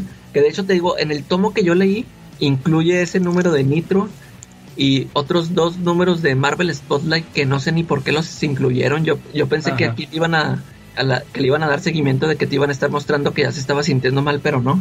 Es una historia nada más que, que tiene junto a Drax el Destructor que no, nada que ver con el que vemos en la película. sí, este, o sea, nada que ver, o sea, todo diferente físicamente, ¿no? Y, te digo, eso, pues esos números no, o sea, pues es una aventurilla aparte, o sea, no, no, no sé por qué lo incluyeron en el tomo. Y ya, ya después ya viene la, la novela. Pero sí, este, esos numerios no sé, no sé ni por qué están Nomás para rellenarse hace. Es que no se les hace muy interesante el tema de que Nitro, para ser un personaje, un villano segundón, porque esa es la realidad, ya ha sido piedra angular de dos historias grandes en el universo Marvel. Sí, era lo que te iba a comentar. Eh, pues de, que de hecho nada más eran esas sus únicas apariciones o sí siguió saliendo. No, yo no sabía que salía. O sea, yo no. No, sí ha aparecido, sí ha salido, pero es así como segundón. Es como como decir que, que no sé, que Shocker es el, es, ha tenido, no sé, es como poner a Shocker que sea la piedra angular de dos, de dos eventos muy importantes de Marvel. O sea, dice Shocker, pues sí tiene historias, sí ha aparecido en cómics, pero no tiene relevancia, o sea, no es un octopus, o sea, no es ni siquiera uno de los villanos principales, ¿estás de acuerdo? Exacto. Oye, y ahí en, ahí en Civil War sí mencionan que él fue el que mató al Capitán Marvel, o o ponen un dibujito o algo así. No, yo nomás me acuerdo que. No, no, no lo mencionan. Es que yo, yo me acuerdo haber visto en algún cómic, o sea, pues ya ves que te digo que yo al Capitán Marvel nomás lo sabía de que se había muerto, pero en algún cómic yo, yo vi que mencionaban esto de que Nitro fue el que lo mató y ponían ese dibujito así como el de la portada, que está ahí vencedor el Nitro. Pero si no me, yo pensé que había sido ahí porque no, no me acuerdo en dónde más lo mencionaron. Sí, no, algo me suena de... de... hecho, los superhéroes mencionan que murió de cáncer, ¿no? Incluso Spider-Man en la novela gráfica menciona que, que, pues eso no tiene lógica, que los superhéroes deben morir en una pelea, no en una super pelea, no de una enfermedad, ¿no? Exacto. Fíjate que yo de Nitro creo que si llegan a mencionar algo así como que no, que mira, que este se daba de, golpes con Capitán Marvel, así que, o sea, porque ya ves que son los, los nuevos guerreros, pero sí los chavas. Sí. Ah, ya, ya me acordé, ¿sabes en dónde es? Es que en, Civil War, este, después de que pasa eso, en el título de Wolverine. Él lo anda buscando. Sí, Wolverine lo anda buscando y se me hace que ahí, se me hace que ahí vi esa viñetilla. Que son de Ramos, ¿no? Esos números. Sí. Ah, creo que sí. Bueno, pues por si alguien no nos está entendiendo, el personaje este Nitro del que estamos hablando fue el causante de Civil War. En los cómics estaban unos personajes que eran los nuevos guerreros que tenían un reality show y andaban capturando villanos y se toparon a Nitro, que este Nitro tiene el poder de que explota.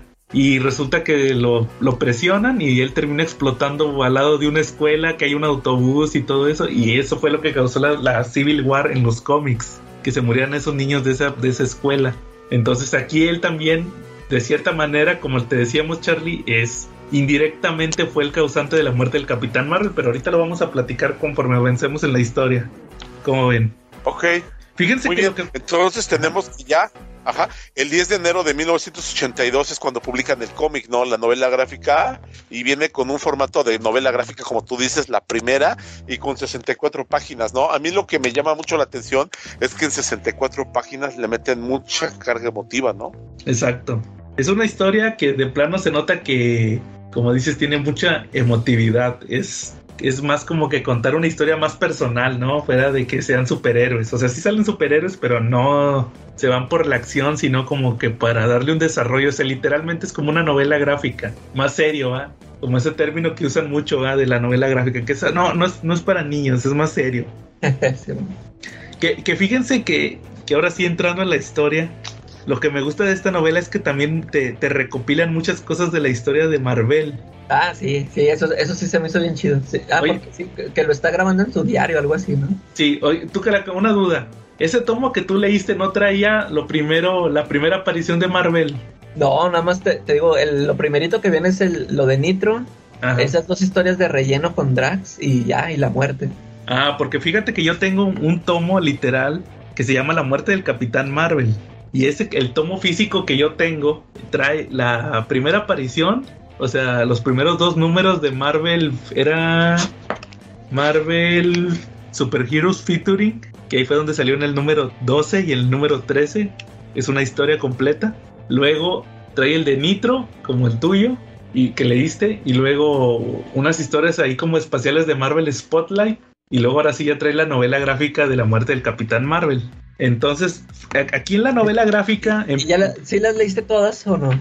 no, las de Marvel Spotlight no las leí, me, dio, me dieron hueva. Esa- esas son las, se me hace que son las mismas que trae el, el que yo leí, que te digo que también eran de Spotlight. Y sí, Sí. una, eran dos numerillos en así espacial y te digo que eh, anda con Drax el Destructor, el que, el que anda con él es Drax. Sí. Yo creo que, ¿sabes por qué creo que los metieron? Porque salen unos villanos que salen al final, entre los que le hacen bolita, ¿va? Al final. Yo creo que por eso, porque villanos que nadie conoce.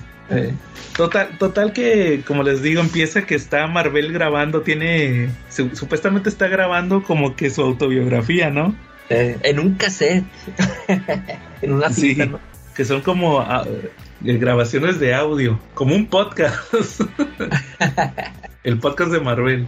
Y, y el vato empieza a platicar su vida y vemos, por ejemplo, lo que aparece en la primera aparición, que él era un Kree, que lo mandaron a la Tierra, que estaba este personaje que se llama, tenía una novia que se llamaba Una, y estaba este personaje, ¿cómo era? Jor, se llamaba, ¿no?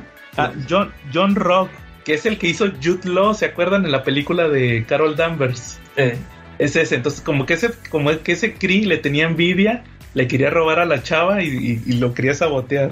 Total que ahí menciona Marvel que se vuelve como, como una especie de protector de la humanidad y por eso se ganó el título de Capitán Mar- Mar- Marvel, porque lo escucharon mal que decía Marvel. Pero luego ahí sigue, sigue platicando Marvel su historia y dice que pues en un punto se murió la, se murió la novia y él se decepcionó mucho y aparte lo estaban acusando de traidor, entonces se quitó su armadura que era verde y blanca y le dieron otro traje que es el que todos conocemos, el rojo con azul. De hecho ahí menciona que, un, que una entidad que se llama Eon le dio el poder ese que les digo que es como energía cósmica y aparte como este, como un sentido arácnido cósmico, él menciona. eh, Y pues que ahí se volvió el protector de la Tierra. De hecho, ahí dice que él se volvió el protector y que era como que el personaje cósmico, ¿va? Y que él conoció a- al papá de Thanos y al hermano que es Star Fox. ¿Sí no es Star Fox el hermano? El otro se llama Mentor, Sí, exacto. el que es el, el, Sí, su el- papá. el papá de Thanos. Y pues ahí empiezan a mencionar, ahí se queda la historia, porque llega justamente Star Fox y le habla a, a este, a Marvel y le dice que, oye, ya vamos a, a cumplir la misión. Se supone que están en una misión que van a recuperar el- la estatua de Thanos, que se supone que esa historia, Charlie, es la que viene en el de Thanos contra los Avengers. Fue una pelea que pasó en los 70s, una pelea que, escri- que escribió Jim Starlin en los 70s, donde estuvieron los Avengers, eh, también Capitán Marvel, Adam Warlock que, y este Spider-Man y la mole, porque la historia terminó en el anual de Marvel 2 and One y en el anual de Marvel Team Up. En los, los títulos ahí es donde lo hacen piedra. En ese se hace piedra porque se supone que se muere Adam Warlock. Sí, sí, ustedes sí se acuerdan que cuando empieza in- Infinity Gauntlet, ¿sí te acuerdas Charlie de Infinity Gauntlet, del guantelete infinito? Reviven Adam Sí, por Warlock. supuesto. ¿Te acuerdas que revive Adam Warlock, Sí. Gamora y Pip, el Pip el troll? ¿Sí te acuerdas? Exacto. ¿Sí te acuerdas de eso, Calaca, que Ajá. reviven esos Queda tres? Pero es que yo no lo he leído. Ah, nunca Lo he leído. reviven. Quedan Estaban como, en quedan como en unos capullos, ¿no? Estaban en unos capullos, ¿no? Aparecen unos capullos y cuando se des- cuando se deshacen salen ellos. Eran como crisálidas. Exacto. Eso de Thanos convertido en piedra había salido en, en el Infinity Gauntlet. Pero es, es en antes que dices tú, en esos de Avengers contra Thanos. fue en los setentas. Eh, Y ya ves que se supone que, que Thanos quedó todo abandonado hasta principios de los noventas cuando otra vez Jim Starlin agarra a Silver Surfer. O sea, duró como, como, ¿qué te gusta? Como unos 10, 12 años el personaje ahí hecho piedra. sí. Entonces resulta que van a un planeta porque van a recuperar la estatua. Y se agarran a madrazos con unos que eran como seguidores de Thanos, ¿no? Como adoradores. Eh, Entonces, este, de hecho, el papá de, de Thanos les dice: Lárguense de aquí, que mi hijo era un monstruo y supuestamente ustedes lo seguían porque les iba a dar una vida nueva. Pues váyanse a hacer esa vida, va. Total que ahí empieza, le empiezan unas toses al, al, al Marvel, va, y se siente mal. Y, y de hecho, el papá de Thanos, este mentor, le dice: No, hombre, ahorita regresando, te checamos con. Tienen como una máquina que ahorita te haga un diagnóstico. Y entonces ahí el Marvel le dice, no, pues que yo ya sé que tengo, porque mis poderes de conciencia cósmica me dicen como que, como que yo ya sospecho que tengo. Y pues le hacen un, un examen de así completo con la computadora y pues le dice que tiene, que sí, que efectivamente tiene una enfermedad. Que ahí los, este, ahí menciona que los, los Eternals, porque estos son Eternals, acuérdense, le llaman la, ¿cómo? La decaimiento interno, algo así, no me acuerdo cómo, cómo lo traducen. O sea, y luego que dice que los Kree le conocen como el, el, el fin negro. Y luego ya dice, la Tierra lo conocen como cáncer. Y pues haz de cuenta que ahí dice el, el Marvel va de que cuánto me queda de vida, ¿no? Pues como tres meses. Y el vato no lo quiere. Entonces ahí como que le, como que le preguntan ahí va de que, oye, ¿y tú sabes cómo te pudo haber pasado esto? Y ahí es donde hacen referencia a este número 34 de Capitán Marvel, donde resulta que Nitro, este personaje que les decimos que explota, se robó un agente químico que era, ¿cómo Charlie? El agente 13, ¿no? O algo así. Era gente 13, efectivamente. Y resulta que era un gas nervioso. Entonces es la clásica donde tienen que detener al, al malo porque si suelta ese gas se va a morir la gente, porque es letal. Y pues ahí resulta que curiosamente, este, al final sí lo detiene Marvel, que de hecho utiliza a Rick Jones, es el, es el Marvel que cambiaba de lugar con Rick Jones, pero le- se le sal, tiene una fuga el, el gas, entonces usando la, la- su, su super fuerza, así como que dobla el, el metal, ¿no? Para, cerrar, para cerrarlo, pero sí le pega el gas. Entonces ese número, Calaca, que tú decías, el de Marvel, yo creo que le ponían que era la muerte, porque ya ves que al final se desmaya, se supone que Sí. se desmaya al final.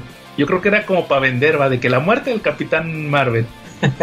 y aquí dice que, pues no, dice, pues a lo mejor ese gas funcionó como cancerígeno, va, entonces pues me, me, me contagió y me, se me está esparciendo el cáncer, va, después, después de tantos años. Entonces resulta que le preguntan que qué va a hacer y él dice, pues que yo soy un guerrero, va, voy a hacer lo que pueda con mi tiempo. Y aquí nos presentan que tiene una novia ahí en, en está en el planeta de los Eternals. Entonces, pues como que ahí, ¿cómo se llamaba la, la novia? Elysius, ¿no? Elysius, ¿va? Y pues ella también ahí como que está muy, muy pasiva, ¿no? O sea, que nomás como que está ahí consolándolo, ¿no? Sí. Y, y luego otra vez Marvel se pone a grabar con su cassette, su podcast, graba el episodio 2 del podcast de Capitán Marvel.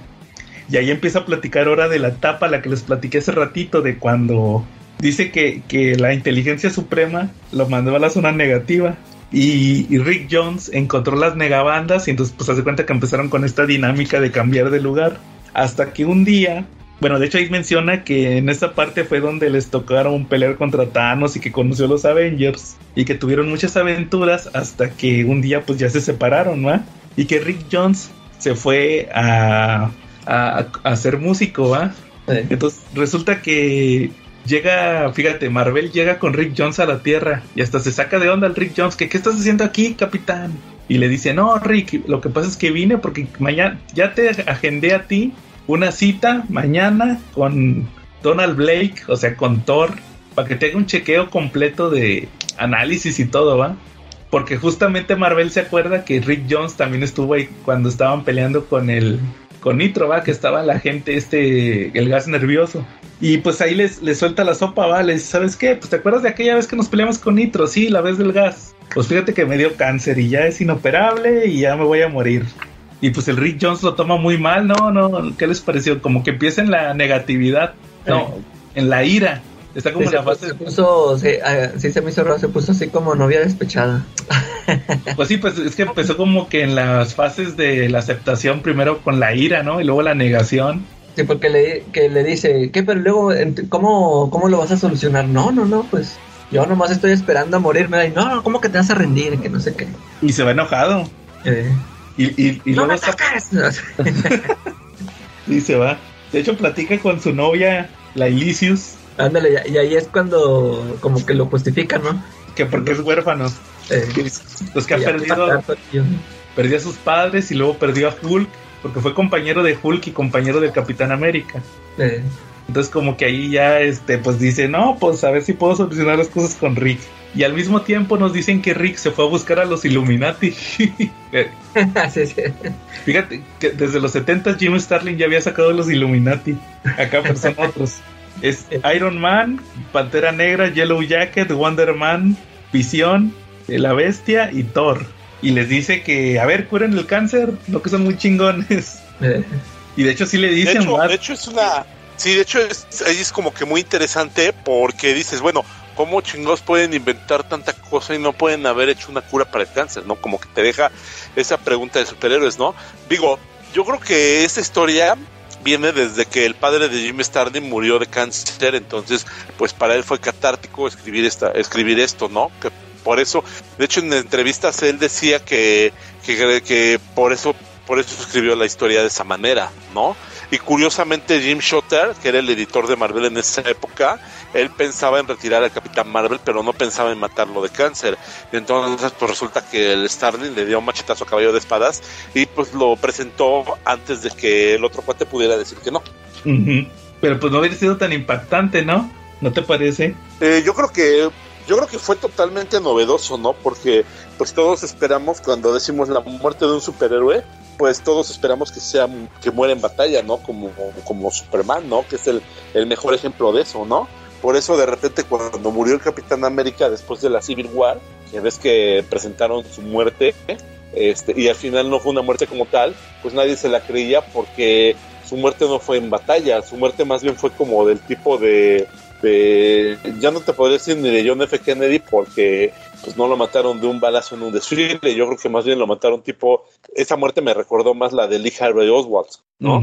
Pero, Sí. pero bueno, estamos saliendo un poquito del tema, regresamos a Capitán Marvel, este fue totalmente catártico, ¿no? También como nota a pie de, a pie de página. Exacto. Y pues resulta que, como dices Charlie, eh, gracias a esto que dice Rick Jones, se esparce la noticia. De hecho, fíjate, yo no me había dado cuenta que aquí sale que en la- hasta en la tele lo dijeron. eh, Que, si- que le había dado cáncer, se enteran los Skrull, los Kree, el Watcher, los, los Inhumanos, los Defenders, todos esos se llegan a enterar. Y luego volvemos otra vez al podcast del Capitán Marvel y va a hablar con Star Fox y dicen que como que tenían rivalidad, ¿no? Como que tenían unos choques eh, y le dice, oye, Star Fox, ¿qué crees? Que pues me voy a morir. Entonces, este, fíjate que yo sé que, a mi novia. sí, casi casi le dice, pues ella tiene necesidades, ahí te la encargo. Y pues se conmueve, va, porque se supone que como que habían tenido como roces eh, por el tema de la chava. Y al final como sale el Star Fox llorando, va, porque dice que, ah, me la encargó. Entonces, este, como que sí siente, va, que independientemente de todo esto, si era su amigo el Capitán Marvel. No porque le dejara a la chava, sino que porque, pues, sí lo respetaba más bien. Y, y pues ahí vemos otra vez otro eh, que regresa al podcast y ahí vemos cómo conoció a la chava, va, que era como una villana. Sí, que, ah, como que trabajaba para Thanos, algo así, ¿no? Sí, algo así mencionan. Y pues ahí como que se siente mal este Marvel, o sea, ya empieza, ahora, ahora él es el que empieza con la ira. De hecho, destruye una computadora y creo que era el micrófono, ¿no? El que destruye ahí donde estaba grabando. Se Eh, enoja. una computadora sota. La este- grabadora. Y resulta que lo está viendo Mentor, el papá de Thanos, y pues sí se siente mal, va, porque dice, oye, pues mira, pobre, ya está en- desesperado, y resulta que sí, que sí están, sí están trabajando los héroes, ahí anda Reed Richards, la bestia, Hall, este, Thor, perdón, y Doctor Strange, y como que están tratando de encontrar una cura, y ahí se dan cuenta que que, que el cáncer se detuvo muchos años por el tema de las megabandas, estas que le daban los poderes. Pero el detalle fue que, que mutó. O sea, el, el, el cáncer era más complicado porque se volvió inmune a, pues a esto que usaba Capitán Marvel, ¿no?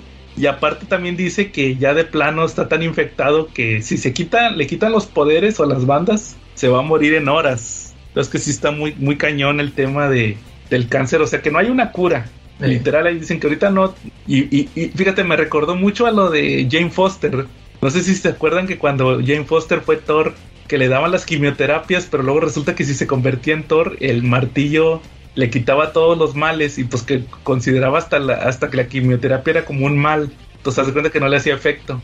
Entonces resulta que ahí llega e-, Eros, o sea, Star Fox, y dice, padre, ¿qué crees que se, se, acaba de desmayar Marvel? Y ya de plano está en cama. Ya lo tienen en cama a, a Marvel. Y pues llegan todos los héroes, ¿no? Llegan un chorro, llegan... Pues ahí anda Yellow Jacket, está la avispa, este, Quicksilver, Wanda, Visión, Iron Man, Hércules, Capitán América, Black Widow, Tigra, Hulk, hasta Hulk ahí estaba. Namor, ah, pero es que es Hulk con, con los Defenders. Está Silver Surfer, Namor, Johnny Storm, Susan Storm, La Mole, Daredevil, Nightcrawler, Spider-Man, la Antorcha Humana. Oye, la Antorcha Humana está dos veces, no me había dado cuenta. O es, o es Franklin. ¿En dónde? Donde salen todos los héroes está dos veces. Ah, sí, este. No, sí, es el Franklin, Tacho, Tacho Parrillo. Ya lo vi. Es un niño, ¿eh? eh. Y luego también es... Eso, iba, eso te iba a mencionar, que el, el dibujo de James Starley de, de, repente sí tiene unos fallos así bien gachos. sí. Y luego está Ghost Rider. Anda uno que se parece a Etrigan, ¿quién es? Ah, no sé ni quién es ella. Pero ahí anda. está igualote. Sí, Wolverine, Cyclops, Ángel, Storm, Kitty Pride, el profesor X. Ya no le alcanzo a los otros. Starhawk. Iron Fist. También está Valkyria, entre otros. Clea, también ahí anda. Ahí va, Coloso, son muchos. Total que lo llegan a visitar, ¿va? Y de hecho hasta dice Eros, no, se nota que Marvel extraña la Tierra. Y luego dice el Capitán América, pues no, no, no creo que lo extrañe más que como la Tierra lo va a extrañar cuando lo necesite. Y pues resulta que lo empiezan a visitar ahí entre todos, va. Y de hecho hasta le dicen, oye, ¿qué crees que vino? Vino alguien de la Tierra a verte. Y de volada dice, Rick Jones. Dice, no, este, unos héroes, va. Llegan todos los héroes. Y ahí ves cómo lo empiezan a visitar. Mientras que los Illuminati versión Jim Star andan trabajando en la cura, va. Y todavía están, ellos están encerrados con la cura. Y de hecho, fíjate que esta parte es bien emotiva cuando está la mole, va platicando. Yo creo que están platicando de la batalla esa que tuvieron, va, con Thanos. Y está como que está la mole muy animado de, sí, ¿te acuerdas que cuando le dimos esos madrazos y no sé qué, ¿verdad, Spider-Man? Y el Peter se queda así como que callado, ¿va? Y dicen, discúlpenme un momento. Y se sale, ¿va? Y de hecho hasta como que se enoja Ben Grimm y, le dice el, el, Marvel, no, déjalo que se vaya, míralo, a lo mejor le está afectando a él también, ¿va? Y ahí platica Peter con, con la bestia, que es lo que decía Charlie que Peter dice, oye, es que no es justo, que mira, los héroes deberíamos de morir en batalla, ¿va? Y la bestia le dice, debajo de la máscara todos somos humanos, entonces pues nosotros no podemos intervenir de cómo vamos a morir, ¿verdad, Charlie? Exactamente. No sé si quieres agregar algo aquí. No, ahí no, no, todavía no. Sigamos, ah. sigamos. Ah, bueno. Y luego pues ahora sí llega Rick Jones, ¿va? Y pues ahí ya se quiebra y le, le pide perdón porque ya, pues como que ya pensó las cosas, ¿no? Ya está en la etapa de aceptación. Y, y, se sale la, la, mole y la antorcha humana y hasta les dicen los héroes, ya no va a entrar nadie ahorita, va, porque está con Rick Jones. Como que ahí se hacen las paces, ¿no? Porque pues ellos habían vivido muchas aventuras. Y, y luego llega Drax, el Drax, el que el, favorito de la calaca. que no, no, se aventa ningún chiste. ¿Qué pasó? Y llega Moondragon, va, que es la hija de Drax en los cómics. Y, y lo vienen a ver, va, y luego le dice, oye, ¿qué crees que también vino otra persona? Y viene un general... Un Skrull, ¿eh? Un Skrull que es el general Cedrao. Y hasta le dice algo bien chido, va, porque le dice, mira, fuimos enemigos, pero tú has sido el enemigo más grande de los Skrull, entonces por eso te vamos a honrar y le dan una medalla, va. Como que le dan la, la medalla más importante de los Skrulls. Y, y se enoja Rick Jones porque dice, oye, ¿cómo van a venir los Skrulls a darte una medalla y tu propio pueblo, los Kree, no te da nada. Y hasta el Marvel le dice, no, Rick, no te preocupes, es que pues para ellos soy un traidor. Y pues ya pasa el tiempo y luego ya les dice, después de esto sale Star Fox, o sea, ya pasó el tiempo y dice, Marvel ya cayó en coma. Y, y ahí dice el papá de, de Thanos, Mentor, dice, le fallamos, es demasiado tarde. Y pues ya vemos esta escena donde están todos en la cama, va, que dice medianoche, va. Y están todos los héroes alrededor de la cama donde ya está ahí, este, Capitán Marvel en su lecho de muerte. Y luego de repente empieza a tener unas visiones y como que se activa la, la estatua de Thanos, supuestamente, ¿no? Sí. Y llega Thanos y le empieza a decir así de cosas así como de que levántate, no quiero pelear con esta versión tuya, ¿va? O sea, le dice que pues que es otra, va, más importante. Y, y así de la nada va como que le quita la sábana y se convierte en el Capitán Marvel así va- más este más poderoso, ¿no? Y de hecho le dice que, que tienen que, que lo tiene que detener, va, que es como que su trabajo detenerlo. Y le pone ahí muchos enemigos, los tiene que como que perseguir y tiene que encontrar ahí unos a dónde está Thanos y luego por ahí tiene enemigos. De todos los enemigos esos de que tuvo Marvel y al final se, se termina peleando con la estatua, ¿va? o sea, con perdón, con Thanos y lo lo destruye así como una estatua y hasta se queda sacado de onda, va, de que de que ¿por qué eras una estatua? Y le dice, "No, pues que eso fue lo que quedó de mí en el mundo, ¿va?" Le dice, "Una ilusión, va, pero yo soy mortal y acepto que soy finito." Y pues tú también, ¿va? Le dice como que tiene que entenderlo y ya llega la muerte. Y ya Marvel como que ahí ya hace catarsis, ¿no? Como que ya entiende y le dicen, pues sí, no necesito ilusiones. Y ya la muerte esta, la, la de Thanos, que es la chava, se convierte en la, cala- en la calaca. y, y se lo lleva, ¿va? Que de hecho hasta, hasta lo besa, eso sí. Un beso. jeje. Y ya se supone que se detiene el corazón de... De hecho hasta dice Marvel, y ya poco ya, nomás con eso ya. Eh, Dice, no, es que hay más allá. Por eso es el más allá. porque hay más allá. Y ya se van los dos de la mano de la muerte. Y, y ya vemos al final cómo dicen que, que ya se murió y pues como que ahí lo entierran, ¿no? En la... Ahí en el planeta, en Titán, ¿no? En, el, en la luna esta de los Eternos. Se supone que ahí lo enterraron. Y ya ahí acabó. ¿Qué les pareció? Estuvo bueno. Ah, Pues fíjate que a mí me gustó mucho la, la frase que tuvo Thanos con respecto a la muerte, ¿sí se acuerdan de esa? Ajá. Y la verdad nos, nos define a todos como, como seres mortales, ¿no? Dice, la muerte, la muerte nunca es fácil, hay que ganársela. La vida misma no es nada más que el primer paso hacia la eternidad y hay que ganárselo. Tu tiempo ha terminado, tu destino está sellado. Así es el principio, así es el fin. Mira tu pasado y sé fiel testigo de la mortal cosecha que has sembrado. Sí.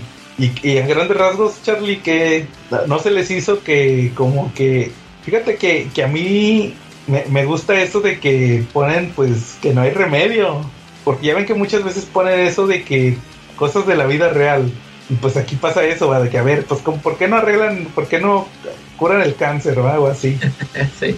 y no pudieron, va, no salieron con algo, algo de que, de que, no, que una cura mágica. Fíjate que vuelvo a lo mismo del Escuadrón Supreme que hizo después este Mark Grunwald, que ahí te decían que, no, que, que la panacea y que, que en el futuro tenían la panacea. Y cuando la van a conseguir la, la, la cura de todas las enfermedades, resulta que es penicilina normal. Y ahí, te, ahí le explican a uno de los personajes, no, lo que pasa es que en el futuro ya la humanidad eh, avanzó tanto biológicamente por evolución y todo eso que ya todas las enfermedades ya están pues ya están adaptados, ¿va? Entonces no es que exista una cura universal, sino de que pues este ya son inmunes. Entonces es, es- es muy parecido a esto, ¿va? o sea, es una justificación real, ¿va? De que no existe una cura mágica. No, no sé qué opinen, no sé qué les pareció eso de que metieran una enfermedad real. Tuvo, tuvo bueno, así como dijo Charlie que eh, le dieron un enfoque diferente a, así como eso que dijo él de que te esperaras tú a que se, que se muriera en batalla. La- Sí. A mí la, la- la historia me gustó mucho porque eh, sí se me hizo interesante, ya es que, o sea, pues yo que yo no conocía nada, nada del personaje, incluso la, la misma novela gráfica, o sea, si tú solo te lees esta novela, la entiendes perfectamente por la historia que te cuenta el Capitán Marvel de su vida. Y eso se me hizo chido, o sea, eso- ahí sí lo manejó muy bien el Jim Starlin. Te enteras ahí de toda, de toda su historia y, y, y ya lo, o sea, te, te- lo, lo entiendes, te- o sea, te interesas por él. Y eh, los personajes, el- lo del Rick Jones y todo esto, este, a mí se me hace que está muy bien, muy bien escrita. O sea, yo me imagino que para, eh, para los que sí eran fans del Capitán Marvel, o sea, pues les ha de haber parecido una gran culminación, ¿no? Y a- si a mí me, me gustó mucho cómo la manejó yo que no conocía nada del personaje, este, sí, sí, se me hace una muy buena historia. ¿Tú, Charlie? Pues mira, a favor tengo que es una historia muy emotiva que maneja, como tú dices, las etapas del duelo, ¿no? Las cinco etapas del duelo y las maneja perfectamente bien.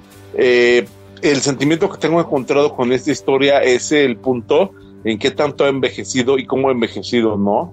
Yo siento que conforme a las maneras nuevas de escribir cómics, eh, esta, esta historia de repente sí corre el riesgo de no tener el ritmo y la forma con la que se escriben cómics actualmente. Traducido, no sé si a las nuevas generaciones les llame la atención, ¿no? O sea, si, si lo publicaran ahorita Panini, si les llegara a gustar a los chavos. Ajá. Yo, yo digo que la prueba más grande soy yo. Ya ves que yo, yo soy muy crítico de las historias estas clásicas, de las viejitas. O sea, siempre yo he criticado muchos cómics este, de esa época y este eh, no me parece para nada así como esos que me aburren, o sea, de que traen mucha palabrería y a, mí se me hace que sí está muy bien este nivelado este cómic, que sí pasa la prueba porque este sí hay muchos momentos de que de interacción de personajes, pero pues sí tiene sus momentos de ya es que le mete sus escenitas de acción cuando se les aparece en esta el culto de Thanos y o la misma escena final con Thanos que, se agarran ahí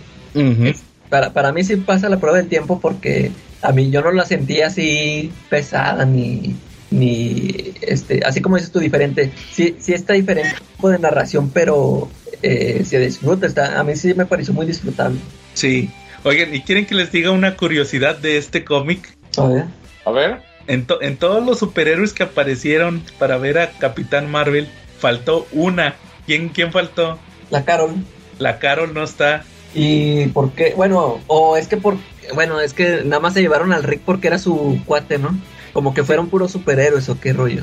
No, fíjate que, que, estaba leyendo yo que es como una leyenda urbana, o sea, es como un agujero en el guion que creó una leyenda urbana, o sea, se tuvo que analizar. Y, resulta que sí, que si te fijas, Jim Starley nunca menciona a Carol. Eh. En toda la historia, en, en, los podcasts del Capitán Marvel nunca sale Carol. Nunca se hace mención de ella. Sí fueron cercanos en, o sea, porque yo en el único número que la vi fue en el de Nitro y pues como que se conocían, o sea, que era un soldado, pero no supe si, si este eran conocidos cercanos o qué. Según yo era como su interés amoroso en un punto. Ahora Pero si te fijas, este, al final pues nunca aparece, va, y ya era Miss Marvel, se supone. Para este punto ya era Miss Marvel. Sí, porque le dio los poderes este muchísimo antes desde lo de Nitro, poquito, creo que es poquito después de lo de Nitro le da los poderes. Caray, entonces se le olvidó ponerla o qué? ¿O dónde pues andaba? Pues dicen que el vato no la quiso poner. y no sería que fue la época en que en que Carol Danvers estuvo en coma, porque recuerda que durante y eso salió hasta los X-Men en la serie animada. Eh, resulta que Rogue, cuando pelea contra ella, porque Rogue era enemiga de, Carol Danvers, este, pelea contra ella, eh, le provoca un coma y la absorbe mentalmente. Entonces Carol durante un tiempo pues no apareció en los cómics porque precisamente era parte de, de Rogue, ¿no? Estaba adentro hasta que fue liberada.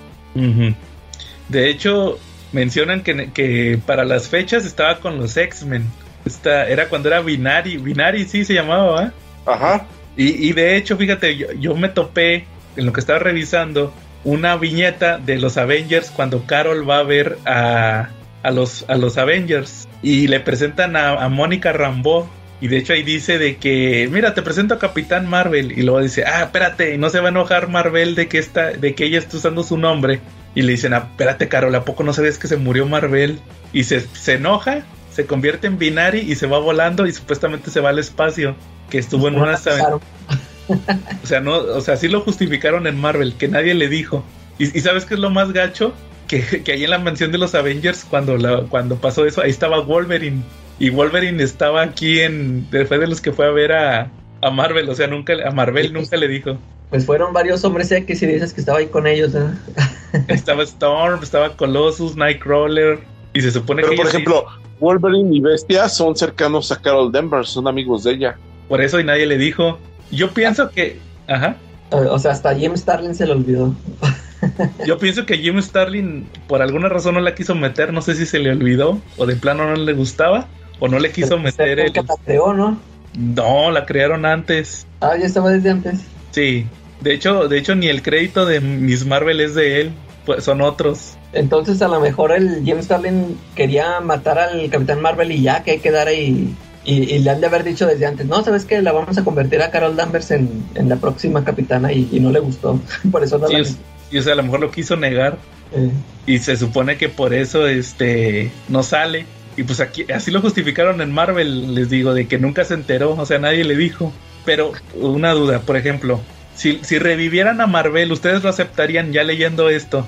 ¿Creen? a ver, pues oye, yo, yo, yo les iba a comentar, en Civil War regresó, se Sí. supone, o, o no era él, o qué rollo, qué pasó. Sí, o sea, se supone que era Marvel, era un Marvel del pasado que estaba en la zona negativa. Porque te acuerdas que hasta, que hasta fue guardia de la zona negativa, ahí Sí. en Civil War. Porque supuestamente la zona negativa es como, como el Doctor Manhattan, está pasando al mismo tiempo. Ok. Entonces parece ser un Marvel del pasado el que sale en Civil War. Y luego en Avengers contra X-Men lo reviven tantito. De hecho, él es el que le da la bendición a, a Carol, que le dice, oye, pues tú deberías de ser la nueva Capitán Marvel. Por eso dejó de ser Miss Marvel y se convirtió en Capitán Marvel ella. Órale. Pero, pero, por ejemplo, si lo revivieran revivido, revivido, ¿ustedes creen que No, ya, ya echa a perder la historia, ¿no? iba a ser lo mismo que yo pienso? Sí, Sí, de hecho, yo- fíjate, yo, yo tengo, es que ya es que te digo que yo compré varios tomas de Civil War y viene ese número, hasta creo que así se llama, The Return, este, que creo que así te lo, lo anunciaban cuando estaban saliendo esos números, te lo anunciaban ese número de que no, que va a regresar alguien que nadie esperaba, pero pues yo cuando, o sea, ya ahorita ni me acuerdo ni de qué se trató, porque te digo que pues yo ni sabía ni qué rollo con el personaje, por eso yo me quedé así con la duda de que si había, si sí era él o qué. Ajá. Sí, no, pero sí, sí era. Entonces, este, pero, por ejemplo, es que, de hecho, justamente por eso, aquella vez les mencioné que estaría chido que grabáramos un podcast de las muertes en los cómics, que yo creo que sí más adelante lo hacemos, ya independiente a este. Porque, por ejemplo, la, Gwen, ya ven todas las veces que han revivido a Gwen, aunque digan que Gwen no se toca. Re- revivió en, en, en la saga del clon, pero la de... ¿Cómo se llamaba? Eh, Pues- Dead, Dead No More. ¿Se acuerdan que la reviven como un clon? Este... También estuvo, re- también revivió durante la serie La, la Guerra Revolucionaria, donde Spider-Man este, combatió a lo- conoció a los nuevos dioses. Ajá. No, a los nuevos ¿no? guerreros, ¿no? Esa- esa- no, eran los nuevos dioses, era, fue una, la Guerra de la Evolución fue una, fue una historia que se presentó durante los anuales de 1988, 89 creo, y ahí presentaron a, a Cálculo, a, a diferentes nuevos dioses. Y la historia trata pues precisamente de, de unos clones de, de un clon de Gwen Stacy. Ella aparece en las parece que la van persiguiendo y trata de encontrar a Peter Parker en las Pero- páginas, en los intermedios de Spider-Man de ese año. Pero ese era un clon, Charlie. Efectivamente. Yo me refiero a la original porque, por ejemplo, en, en Dead No More, esta donde Ben Reilly es el chacal, él, él, él hace un clon de Gwen, o sea, sí es un clon, pero luego le meten un backup que es un clon que, que se hizo en base al cadáver, o sea, revivió el cadáver. Y Oye, pero es que, que- creo que hasta en esa serie hasta el tío Ben lo reviven, ¿no? no, eso fue el único que no revivieron. Ah, no. Ahí lo tenía para revivirlo y no lo revivió. Pero ¿y qué pasó con...? Es que yo, nada más... Me, esa no la he leído, fíjate. Yo nada más me enteré que había... Que creo que de las primeras que revivieron fueron a la, a la esposa de Jonah Jameson, ¿no? Sí, también. Pero ¿y qué pasó con esos? Se deshacen, se Se deshacen porque tenían una imperfección de que se tenían que tomar una pastilla. Ah, El, el, el Ben Reilly la, la vendía como que, que era a propósito para que estuvieran dependientes de él. O sea, si no te doy la pastilla, te mueres. eh, En realidad era una falla que tenía la, la fórmula. Pero la, la Gwen la reviven y le meten un backup de donde ella se acuerda que fue lo último que vivió y es lo del puente. Y, ella- Sí. y creo, creo que ahí sí sabía ella que era Spider-Man, Peter. O no me acuerdo, ya no me acuerdo, lo leí hace mucho. Y, y luego ahorita en Judgment Day, ¿te acuerdas que está la, la Gwen que, que la reviven en Judgment Day? Cuando pasa la prueba Peter, que se le aparece, se la reviven como 20 segundos, ¿no? Sí, pero es que a mí no me quedó claro si, si era ella o nada más era una ilusión o qué rollo. Y, y pues ahí está la Spider-Gwen también, ¿va? Que es una Gwen de otro. Es de otro, es de otro universo. ¿no? Entonces, este, pues como que el personaje se mantiene, ¿va? O sea, como que rompe esa ilusión de que el personaje está muerto y ya no lo vas a tocar. Entonces yo creo que es algo parecido como lo de Marvel. A cada rato lo reviven. Entonces, este, pero pues ahí está bien muerto, ¿va? eh. ¿Cómo ven? ¿Qué, qué les pareció en general? ¿Estuvo bien, no? Este que este está, está buena, sí está, sí está muy, muy recomendable. Está muy chido. Yo, yo creo que sí, próximamente hay que tener nuestro episodio de, de las muertes, porque Las sí, muertes. como que se ha abaratado mucho. Y Eh, pues, por ejemplo, eso que decías del tío Ben, pues yo creo que ya es de los pocos que no han revivido. sí, sí. El tío Ben, ¿quién más? Eh, se ha quedado bien muerto. Este, pues yo creo que ya nada más va él. Los Wayne, los papás de Batman. Ya- sí, porque ya hemos tenido otras versiones. Pero el- No, pues- los originales no, no han regresado. Pues siempre no, porque acuérdate que ahí está Thomas y Thomas y Marta de Flashpoint. Eh, Entonces nomás este el tío Ben, yo creo, es de los que se han quedado bien muertos. Pero bueno. Eh, ¿Algo más, Charlie? ¿Quieres agregar o cómo No, ves no, semana? Yo por esta semana estoy contento. Va, muy bien. Entonces, pues ahí, ahí sacamos en la tómbola un tema y a ver qué sale para la próxima semana. Y pues ojalá este eh, les guste este episodio ¿va? de la muerte del Capitán Marvel. Como, como les decía también fuera de, de grabación, estaría chido también que saliera ya la de X-Men, la de God Love Man Kills también. ya, sí. Esa estaría buena de revisar. Pero bueno, ahí, ahí está en la tómbola. No tarda en salir tampoco. Va. Entonces, si no hay nada más, estuvimos. ¿Qué les dije? ¿Qué les dije yo? Yo. Ya hasta se me olvidó. No se me olvidó a mí también.